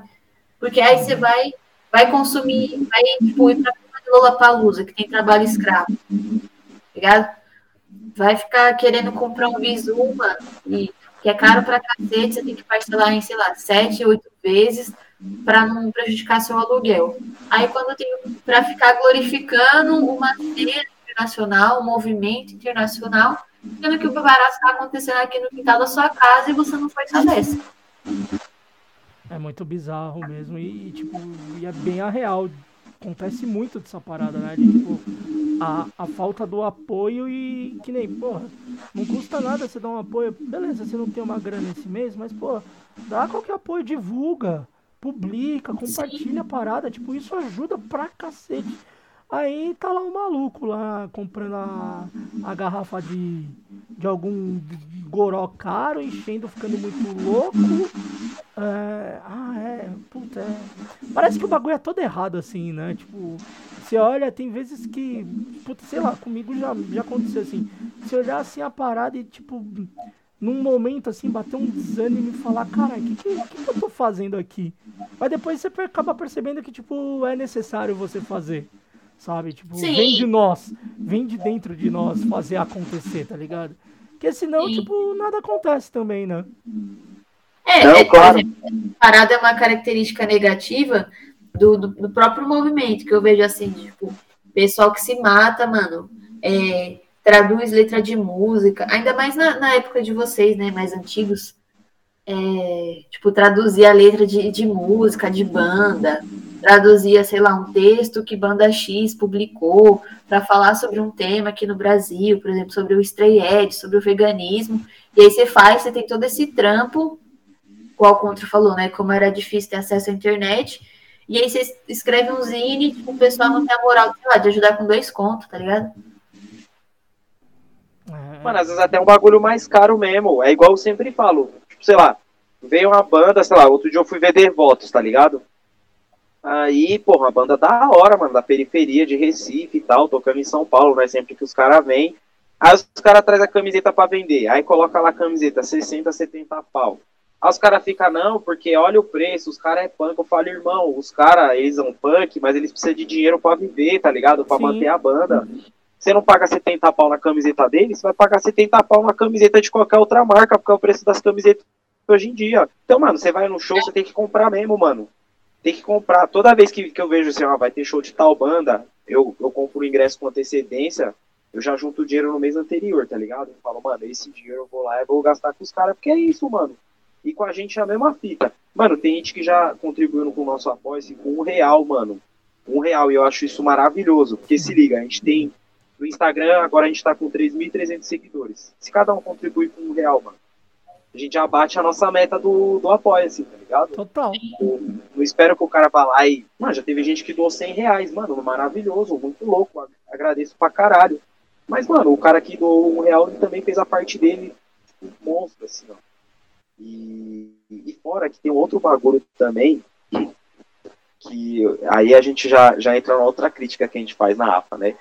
O nosso papel a gente vê um pouco também como uma popularização na política, no sentido de que, não sei se você chegou a ver, né, quem tá ouvindo aí depois, dá uma, dá uma assistida lá no, no episódio do Jones Manuel, que eu acho muito interessante a crítica que ele faz à esquerda, que é majoritariamente, não a esquerda como um todo, assim, mas pelo menos o, pessoal que dirige a esquerda, assim, né, quem tem mais voz.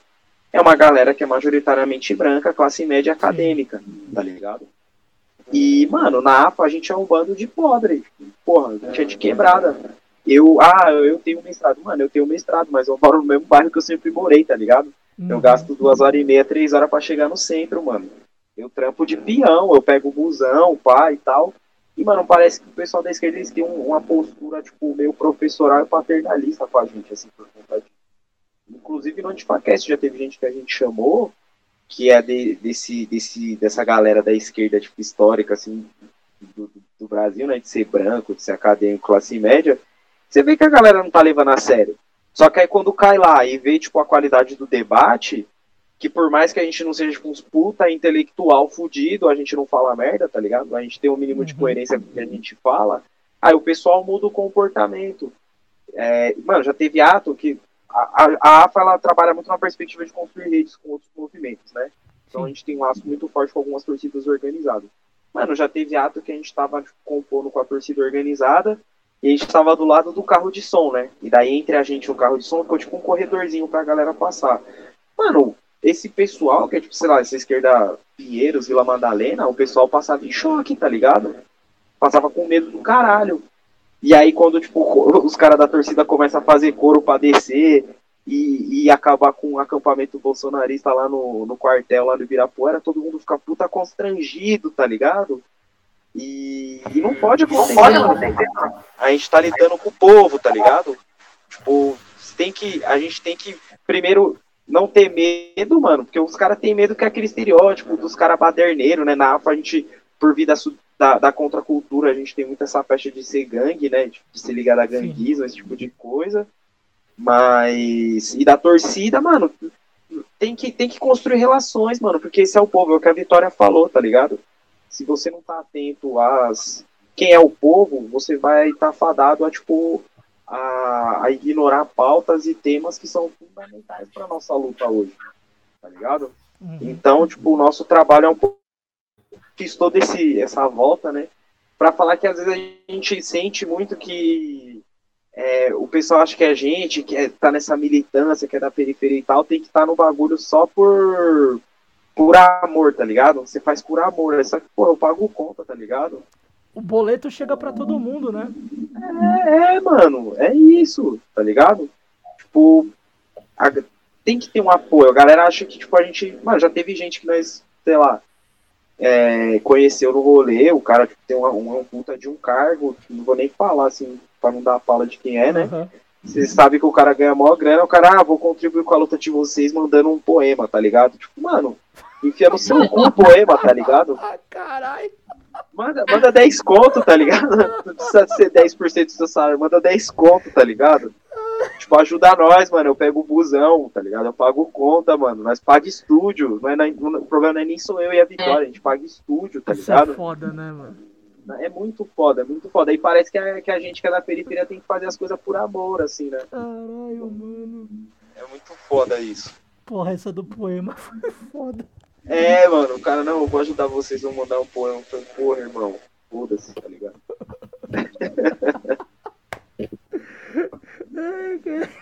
Desculpa.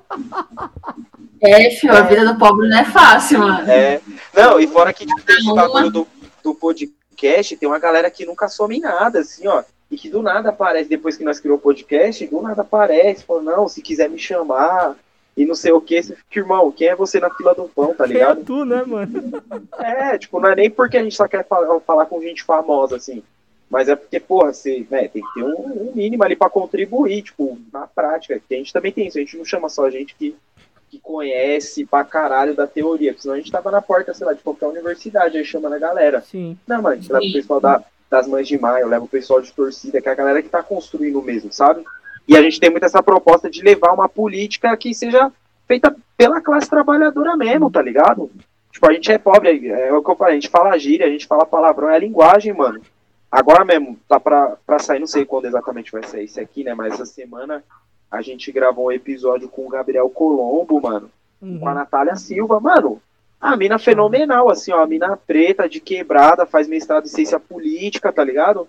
Colocou várias pautas, vários temas, que se você for, sei lá, num, num, num, num evento acadêmico mesmo, dessa galera mais política, eles não vão falar, mano, porque é a gente que sabe, a gente que conhece, tá ligado? Sim, e vão ficar sabonetando para passar uma visão da história, como se, tipo, é, por exemplo, vai falar de formação do Brasil e aí vai, sei lá, separar dois minutos para falar sobre o período da escravidão, o período do, do racismo, é, mais desvelado assim, e vai ficar focando em vários outros pontos que, tipo, firmeza, faz parte da nossa história.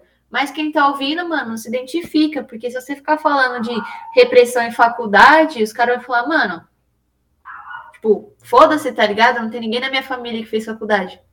Eu, o contra, nós está sendo a primeira geração, mano, que consegue cursar uma universidade. Entendeu? Tipo, tem a sua importância, claro. Mas você tem que falar de coisa que, que o, o, povo vai sentir também, mano. Porque senão você tá forçando uma empatia que o povo sabe que você não vai ter a mesma empatia. Por exemplo, você não contribui com a porra do podcast, você não dá 10 conto, você não passa o perrengue que é pegar um busão lotado, um trem lotado. Porque, ah, suave, você é classe trabalhadora, mas você ganha seus oito pau, mano. Isso é foda. É diferente. Continua sendo classe trabalhadora, mas você tem uma qualidade de vida que nós. Mano. Que a gente não, não, tem. não tem. Não vou ser fatalista, mas tipo, a chance da gente conseguir durante toda a nossa vida é muito baixa. É bem pequena. Não, claro. E, e, é muito complexa a nossa história, porque, igual você falou, né? Ah, o cara que ganha oito pau, ele é classe trabalhadora, tá ligado? Sim, ele é classe trabalhadora, mas ele é o cara que vai ter dinheiro, por exemplo, para pagar pra tiazinha lá da periferia e lá limpar a casa dele ele aproveita esse tempo para ele estudar, para ele fazer a pós-graduação dele, tá ligado? E ascender mais ainda e aumentar mais o salário dele, enquanto a tiazinha, tipo, tá lá trampando por, tipo, mano, um salário de miséria, um salário mínimo que seja, tá ligado? E não tá vivendo com a família dela, não tá criando os próprios filhos. Então, tipo, eu acho que é até uma discussão que a gente faz, né?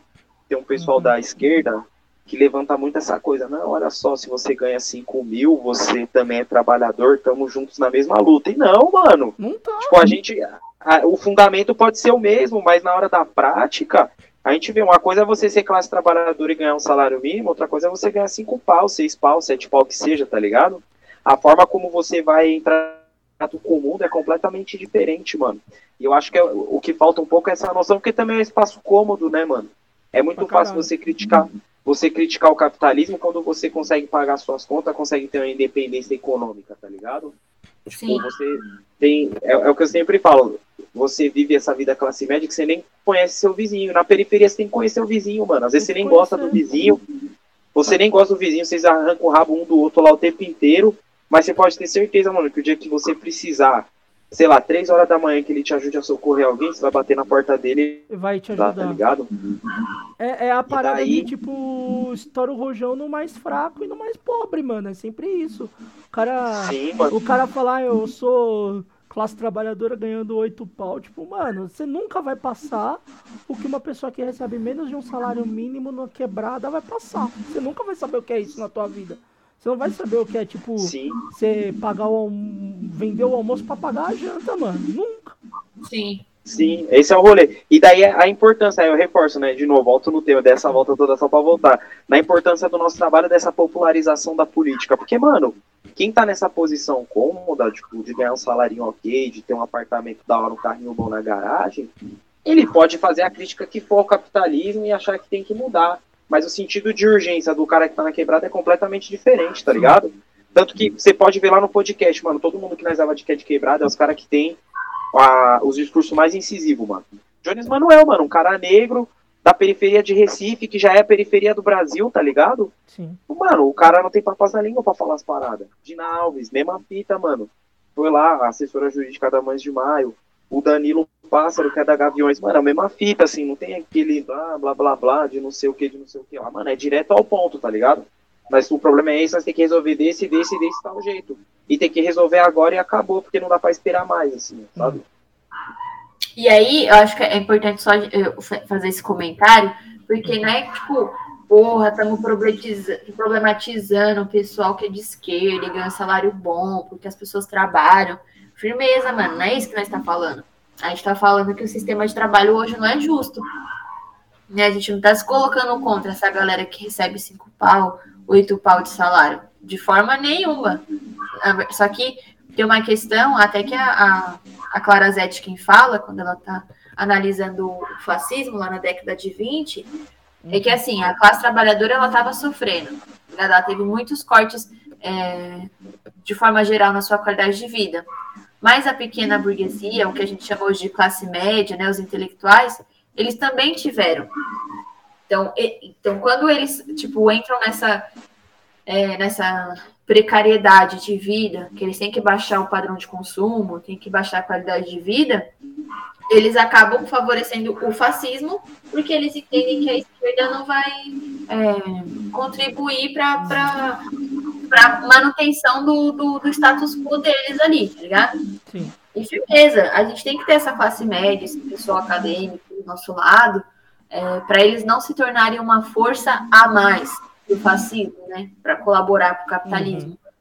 Lógico, a gente tem isso acertado, mas não quer dizer também que a gente vai fazer política a partir do ponto de vista deles. Uhum certo? Tipo, mano, suave, você fez um concurso, você ganha bem.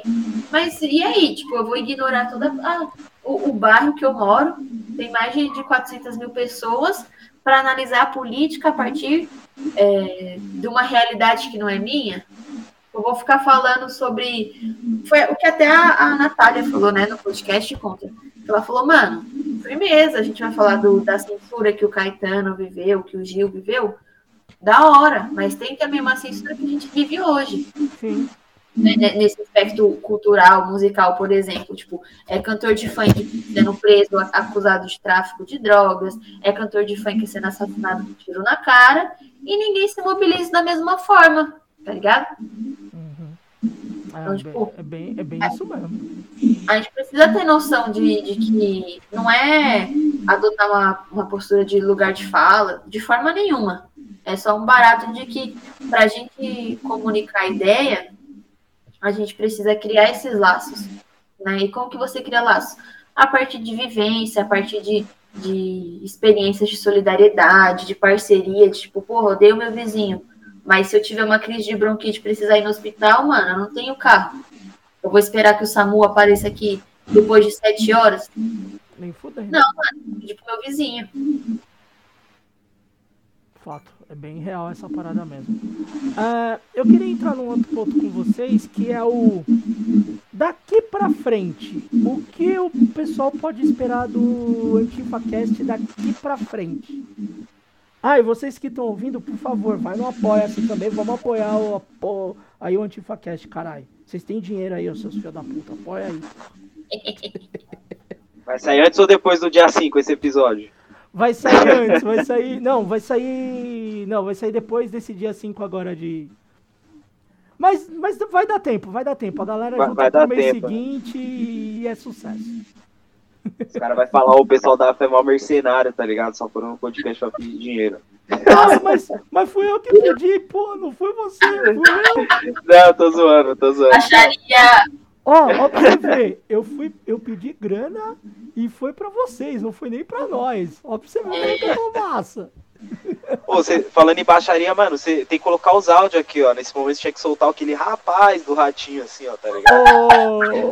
Ô, ô, ô, Contra, eu, eu, eu gravo um podcast de uma forma bem precária, parça. Você acha que eu tenho mesa de som com 50 toques? Não sou o programa do Rodrigo Faro, não, caralho. Aí faz, faz um apoia-se, faz um apoia-se, ó. Garanto apoia que, mano, isso é, uma, isso é uma causa muito importante, mano. Que você consegue levantar dinheiro antes de nós ainda, pra conseguir comprar Colocar aquele ui, tá ligado? Quando tiver alguma polêmica, é. eu ui. É, Meu, tipo pega todos os efeitos de som do Vai Dar Namoro do Rodrigo Faro. Sim, são os melhores, são os melhores. Pega todos, não tem erro. São os melhores. Cavalo.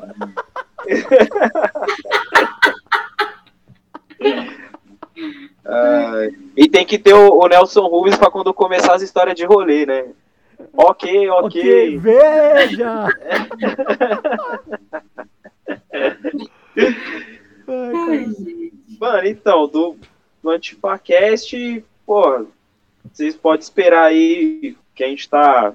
Como a gente tá ampliando o nosso alcance, né? A gente tá chegando numa galera, assim, mais. Acho que mais conhecida. É, e eu acho importante levar eles lá, não só pelo fato deles serem conhecidos, mas por eles terem esse espaço para poder falar à vontade, né, mano? Foi o que eu falei lá no começo, de não ir no podcast pra ficar respondendo pergunte a merda, assim, ó. Tipo, sendo tipo, o animal exótico do rolê. Eu acho que é, é muito importante, igual, mano, esse episódio que a gente gravou com o Gabriel Colombo, com a Natália lá, a Natália Silva, com o próprio Jones Manuel, né, mano? Eu acredito que eles se sentiram muito à vontade para desenrolar temas que eles não tinham desenrolado antes, assim, quando eles participaram, tá ligado?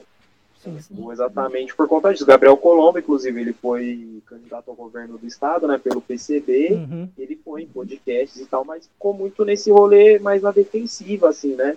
De ficar se explicando por que ser comunista. Então, acho que vocês podem esperar isso. E a gente está trabalhando aí, tentando melhorar a estrutura e tal. A gente está vendo de quando a gente começou a gravar, não tinha possibilidade de fazer live, né? Por, uhum. por limitações técnicas lá do estúdio. Agora vai rolar, só que a gente precisa ver como vai fazer isso por conta dessa questão do horário, de morar longe e tal. Mas são coisas que a gente está conversando para desenrolar. Massa demais. É, e, e, tem uma questão também que o Antifacast, ele é um dos projetos da Ação Antifascista de São Paulo.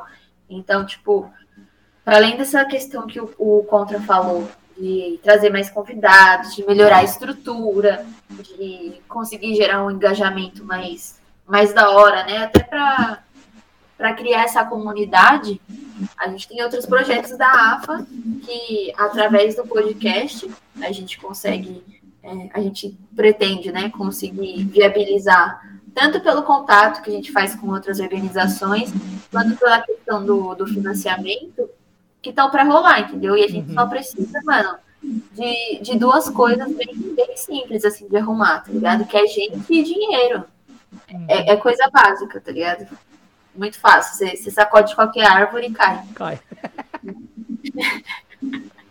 Então, tipo, é isso, assim, ó, eu acho que mais do que esperar do Antifacast ou da AFA, a, a galera pode pensar como eles podem contribuir. E aí é que eu não tô falando só de dinheiro, eu tô falando de militância ativa, eu tô falando às vezes, você que é tatuador, que você pode fazer um flash e, e mandar pra gente, a gente pode divulgar no Antifacast, a gente pode pegar esse flash e... Flash não, cara, é um print. A gente pode pegar esse print e colocar na rifa, tá ligado? Para fazer virar uma moeda para a gente viabilizar esses projetos. É, existem várias, várias formas de contribuir com a luta e a gente busca sempre incentivar essa dinâmica e essa criatividade do pessoal, sabe? Porque senão fica uma militância muito, muito massiva, muito, muito cartilhada, sabe? E é pop, mano. Se tem uma arte que nós domina é a arte de se reinventar. Uhum. E de buscar novas formas de alcançar nossos objetivos. Então, acho que, em linhas gerais, é, é isso que o Contra falou. E também essa questão de, de entender o Antifacast como um, um, projeto da nossa organização, assim, de, que a gente almeja, né? De, de, popularizar essas pautas, de fortalecer e construir essa, essa consciência de classe com o nosso povo, né, politizar essa, essas, essas questões que a gente levanta. E aí, para isso, a gente precisa de apoio de todas as espécies, tá ligado? Então, se você não pode fortalecer de uma forma, mano, com certeza você pode fortalecer de outra. Sim, com certeza. Mano, compartilhando também ajuda bastante, É. mano.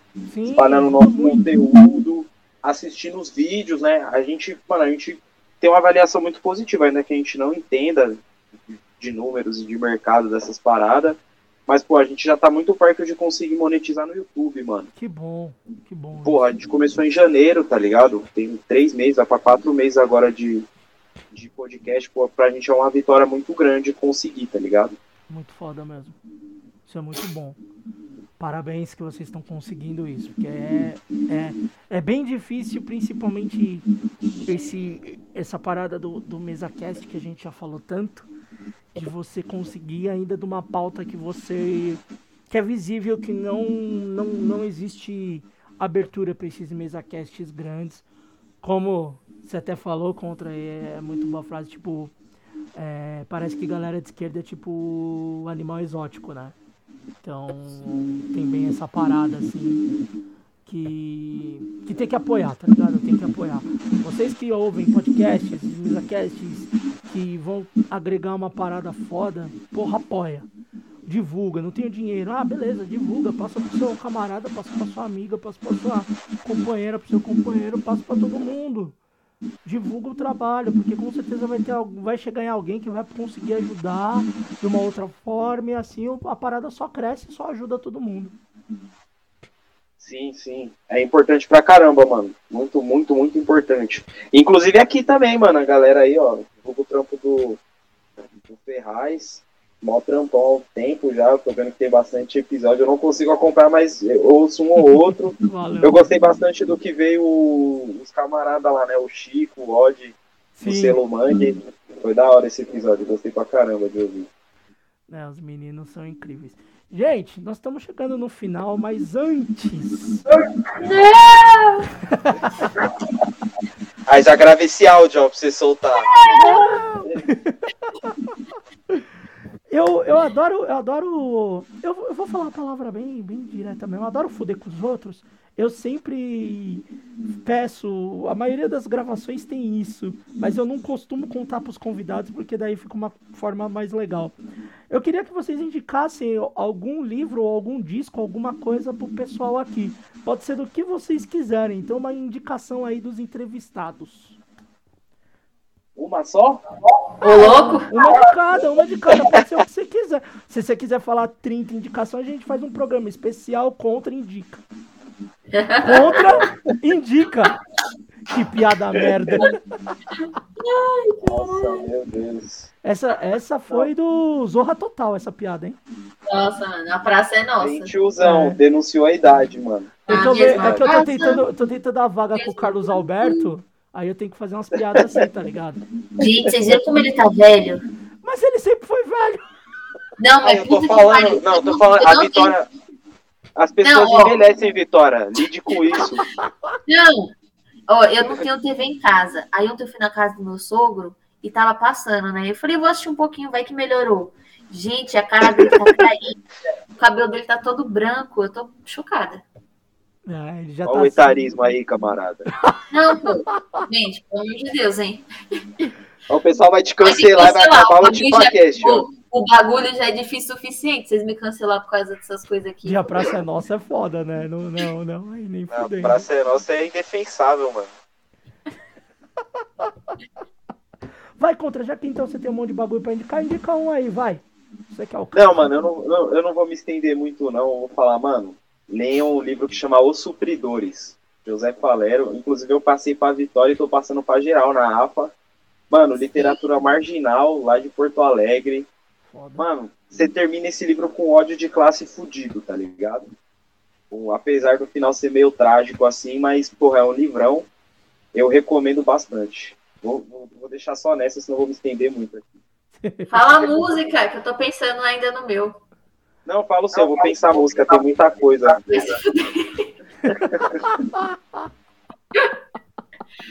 Não, eu vou, Vai. eu, eu, eu, eu indico. Na verdade, eu vou, eu vou indicar algo que acho que todos deveriam ouvir, mas porque costumo indicar uns bagulho mais underground e tal, mas não, indicar um bagulho que eu acho que todo mundo deveria ouvir.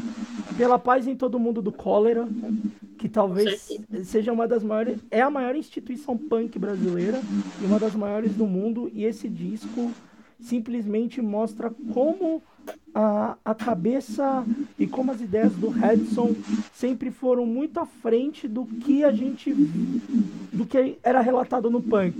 Enquanto tipo Ratos ainda tava o olho seco na parada de bomba nuclear e guerra e não sei o que. O Cólera já tava falando de desmatamento, já tava com as outras ideias de tipo a tecnologia dominar o ser humano. Então, ouçam Cólera, pode pegar o Pela Paz de Todo Mundo, mas você pode pegar qualquer disco que muito que o, que o punk tem a ensinar está literalmente nesses discos do Cólera. Não, cólera, mano, eu me arrependo que eu, fui, eu sou um cara que, tipo, tem uma trajetória no rolê punk, eu vi pouco cólera, mano. Mas aquele rolê que eu citei no começo, né, uhum. mano, pra mim, valeu por, sei lá, não sei quantos shows, assim, ó, poder sentar e trocar ideia com o Redson no primeiro rolê que eu fui. Um cara, tipo, muito pra frente, muito acima da média mesmo. Ele é foda. Mas, Vitória, você, pode ser um livro, um disco, qualquer coisa, o que você quiser. Vai ser, gente, como eu falei né? Minha formação vem antes de eu conhecer a contracultura. Então, o livro que eu vou indicar é O Vidas Secas, do Brasiliano Ramos. É, pô, eu acho que, que fala bastante aí da trajetória de, de uma galera que tem a família do, do pessoal que vem do Nordeste, vem do, do Norte. E foi um divisor de águas, assim. Eu eu me entender enquanto brasileira, né? Mesmo sendo paulistana, minha família não, não passou por, por essa trajetória, mas eu acho que foi o livro responsável por, por me fazer desenvolver é, essa noção de, de povo e de solidariedade também, assim. E também, com certeza, uma raiva ao um ódio assim de, de classe muito forte. Uhum.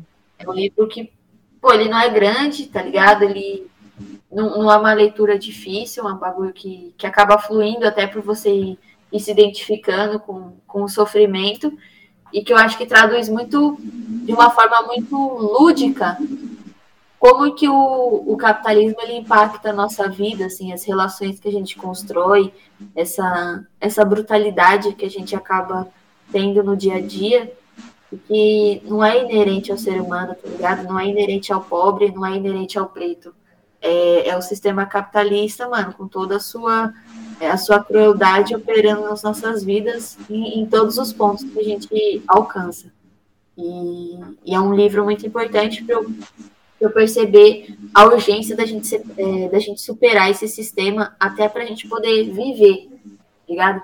É, eu, a gente está falando muito sobre esse episódio que foi com o Gabriel Colombo e com a Natália Silva, porque puta que pariu, mano, foi foi muito bom, assim, assistam de verdade, não é um marketing barato, não é clickbait, não é porra nenhuma.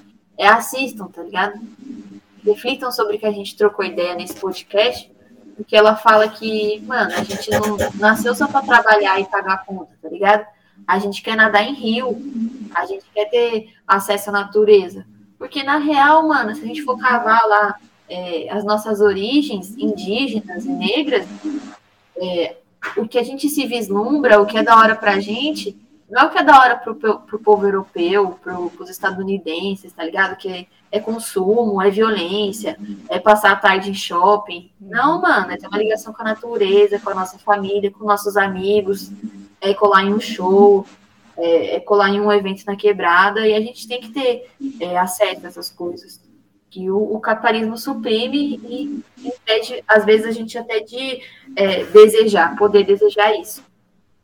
E eu não sei, eu, eu acho que cada obra, assim, cada música, cada, cada livro toca as pessoas de uma forma diferente, mas esse esse livro aí curtinho significou tudo isso para mim.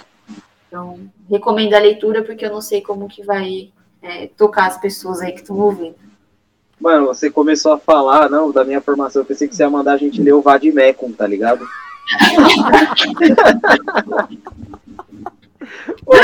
mas, mas, mano, eu lembrei de outra parada, que ontem eu tava trocando ideia com o pessoal da APA, né, que a gente foi na atividade, tava voltando, a gente tava falando não sei o que de cinema, e eu falei de um filme que, mano, eu não me conformo que muita gente conhece, que é um filme nacional que chama Domésticas, mano.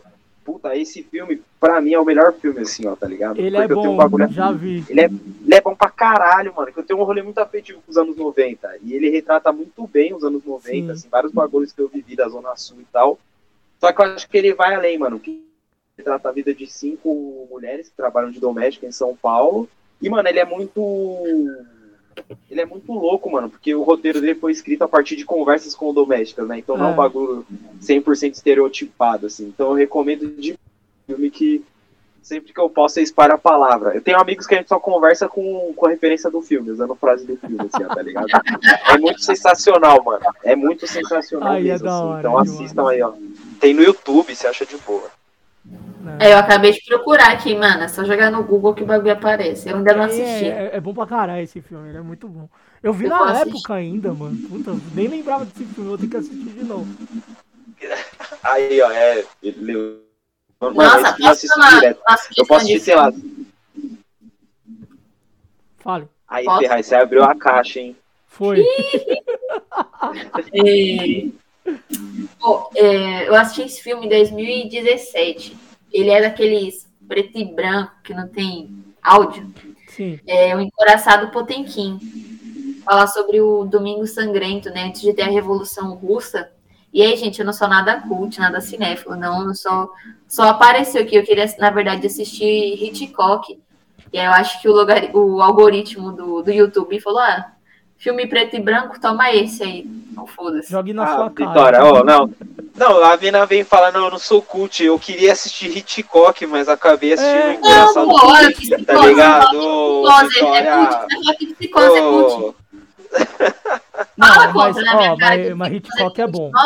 Hitchcock é bom. Hitchcock é bom, mas é cult. Eu gosto pra caralho. Ô, Pássaros, mano, é um dos meus filmes de terror favoritos. Também, mano. Ele era um, não, ele era é um cuzão, mas é incrível. É, ele era um arrombado. É monstro. E esse filme aí fala do, da Batalha Sangrenta, né? Do, do Domingo Sangrento na escadaria lá na, na, na Rússia. Nem lembro mais o nome da cidade.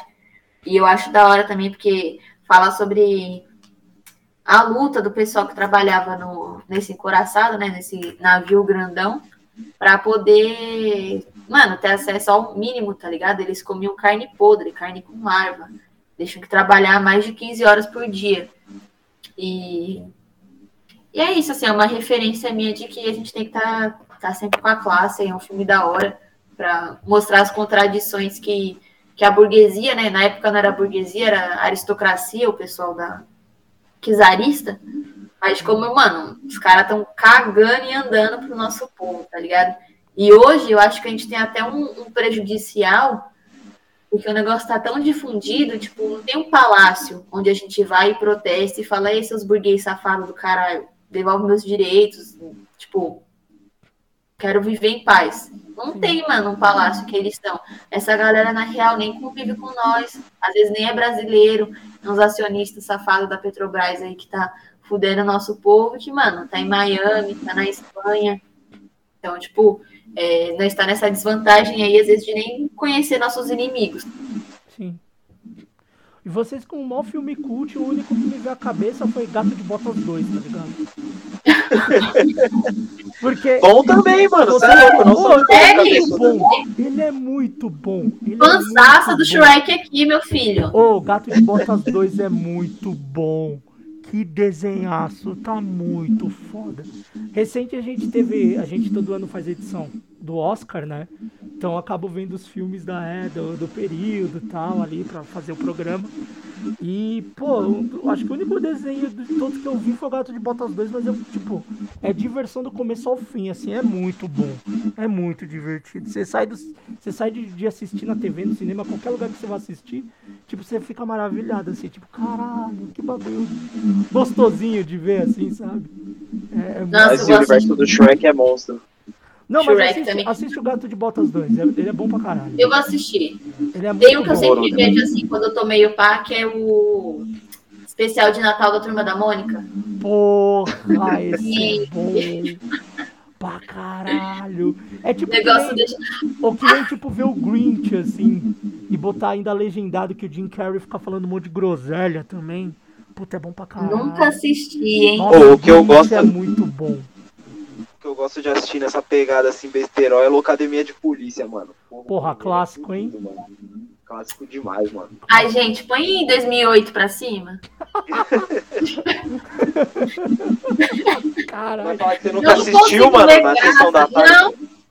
Não, não consigo ver graça nesses filmes. Porra, eu, eu lembro lá do cara que fazia os barulhos com, com a boca lá, imitava as coisas lá. Aí ficava, Pô, quando era é bom. moleque lá, ficava vendo e queria fazer os barulhos também. Não, esse cara é o monstro do beatbox na Ele vida é. real, assim, ó. Você é louco, mano. Tem um Tem vídeo, outro filme que ele faz, que é, que é tipo uma paródia de Star Wars, mano, que é da hora também. e Aí tem o, tem o clássico vídeo bagulho. dele de fazendo um cover do Led Zeppelin com a boca. Cantando, É, fazendo isso. a é guitarra. tipo, é, é- é surreal, assim, o cara faz tudo com a boca. É, Monstro, mano, monstro demais. Ele é muito monstro. Gente, estamos chegando no fim. É, eu quero demais agradecer vocês por ter tido aí esse tempo para trocar essa ideia. Ah, esse podcast fala muito de música, mas é totalmente necessário a gente também falar de visão política, de visão social, de visão da periferia, é, que, como a gente já falou muitas vezes aqui, muita gente não abre as portas, não dá o espaço.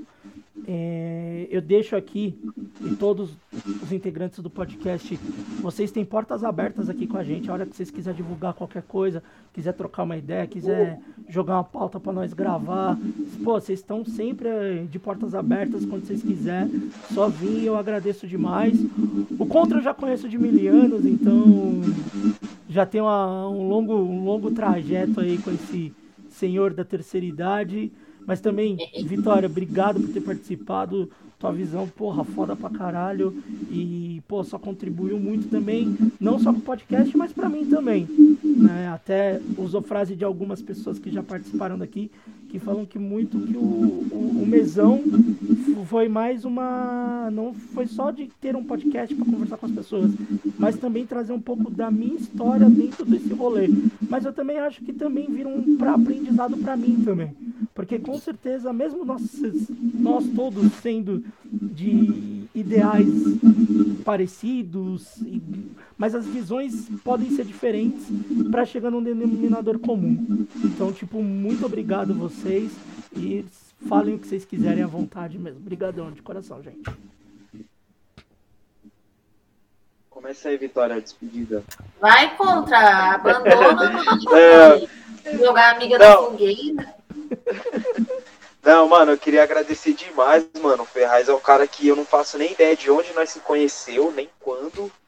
Mas é, mano, papo de, sei lá, final da década de 2000, tá ligado?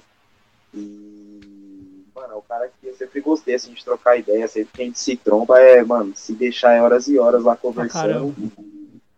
E, mano, eu queria agradecer muito, mano, muito, muito, muito esse espaço. Foi a primeira vez que chamou a gente pra falar, assim, é da hora essa experiência. Porque lá no podcast a gente sempre fica meio travado que a gente fica no controle do tempo, tá ligado? Sim. Então se tá indo muito rápido, se tá indo muito devagar, a gente tem que controlar e aqui a gente pode falar de boa, né? É, agradeço pelo, pelo carinho, né, mano, que você, o nosso público tem assim, pelo podcast. A gente sente que a gente tá construindo uma, uma comunidade mesmo, né? E queria agradecer o público no geral, mano. O nosso público é, é muito da hora. Sempre, sempre dá uns retornos bons, assim, pra gente. Não é nem só no sentido de elogiar, tá ligado? Mas até de dar sugestão, criticar alguma coisa também. E é isso. É, acompanhem lá o Antipacast, sigam a gente, é, ajudem não só o Antipacast, mas todas as iniciativas, assim, né? Que vocês acreditam que, que tem uma coerência política, que tem um projeto alinhado com o que vocês pensam, como Mesão também. E vamos junto, mano. Tudo que você precisar também da AFA, a gente tá aí pra te ajudar. E bora. É isso. Valeu mesmo. Valeu. Ai, adorei. Foi nossa primeira participação, me senti muito à vontade. Foi um prazer te conhecer, Ferraz, um prazer trocar essa ideia aqui nessa noite de sexta. Mano, curti muito, aprendi pra caralho também, tipo, escutando mais, assim, da trajetória do Contra, da nossa conversa off também. É, e, e, é da hora, né, partilhar essas visões, a gente ter... Eu acho que, e aí eu vou ser bem breve, mas o rolê da AFA é sempre pensar no coletivo, tá ligado? Pensar a gente enquanto classe, enquanto povo, e enquanto coletivo de pessoas que estão tentando mudar o mundo de alguma forma e tentando combater a injustiça de alguma forma. E aí, mano, os projetos, eles são tipo são tentáculos dessa, dessa nossa visão aí. E cada vez que a gente troca uma ideia, que a gente faz uma parceria, assim, pelo menos para mim, a gente está agregando mais pessoas para essa noção de, de coletivo, tá ligado? Não é só uma ponte, não é só um contato. É uma pessoa, mano, que às vezes vai se tornar parceira, que vai se tornar amiga, que tá ali, que tipo a gente tem é, o prazer de trocar ideia, que a gente pode chamar para participar do podcast também, ou participar de alguma outra atividade da AFA. E eu acho muito, muito, muito, muito valoroso poder voltar a construir essas relações, né? ainda mais depois da pandemia, e, e ter esse, esses espaços abertos, assim. É, acho que o Contra falou muito bem, tipo, do que você precisar da AFA ou do, do Antifacast, é, a gente pode elaborar uma pauta para você trocar ideia com a gente também. E, e para audiência, acho que, mano, a gente falou bastante sobre muitas coisas e o que eu tenho para falar, assim, é, de final é que, pô, deem uma olhada, assim, na, na realidade brasileira e se vocês chegarem à conclusão de, de que alguma coisa precisa mudar, tipo, se organizem, tá ligado? Em algum partido, em algum coletivo, em alguma organização, porque, assim, falando de experiência própria na AFA, vocês estão fazendo falta, tá ligado?